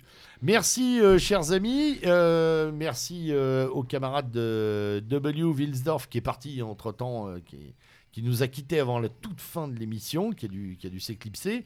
Merci, Geoffroy, pour ta participation et au Ben, grand plaisir invité. de te retrouver au prochain. Pourquoi pas, si tu veux pas. venir. Avec Alric plaisir. également, merci pour toutes ces Merci. spécifications euh, euh, toujours aussi euh, lumineuses sur le plan technique, technologique et programmatique. Chers auditeurs, c'était le lieutenant Sturm à la barre de ce dernier numéro de Ça se défend. Nous vous retrouvons avec grand plaisir, normalement, euh, après les fêtes, pour faire un point une entrée dans l'année sur le plan euh, militaire, technologie de défense, armement et, géostratégie. En attendant, restez à l'écoute et surtout, euh, bah, bonne fête de fin d'année, bien entendu, un peu anticipée. hein. Bonne, joyeux et saint Noël pour, tous et puis bonne année. Non, Pas encore. il faut arrêter avec ces conneries. non, non. euh, Bon non. Covid. Bon Covid. bon, enfin, on trouvera bien d'ici là. hein. Euh, Grippe. euh, euh, hey, bonne extinction de compteur Lindy entre minuit et 2h du mat au 31. Merci. Bonne coupure de gaz. J'en ai plus. J'en ai plus non plus. Allez, bonne soirée, chers amis. À très bientôt. Bonne Au revoir. soirée, Bonne passez soirée. bonne fête.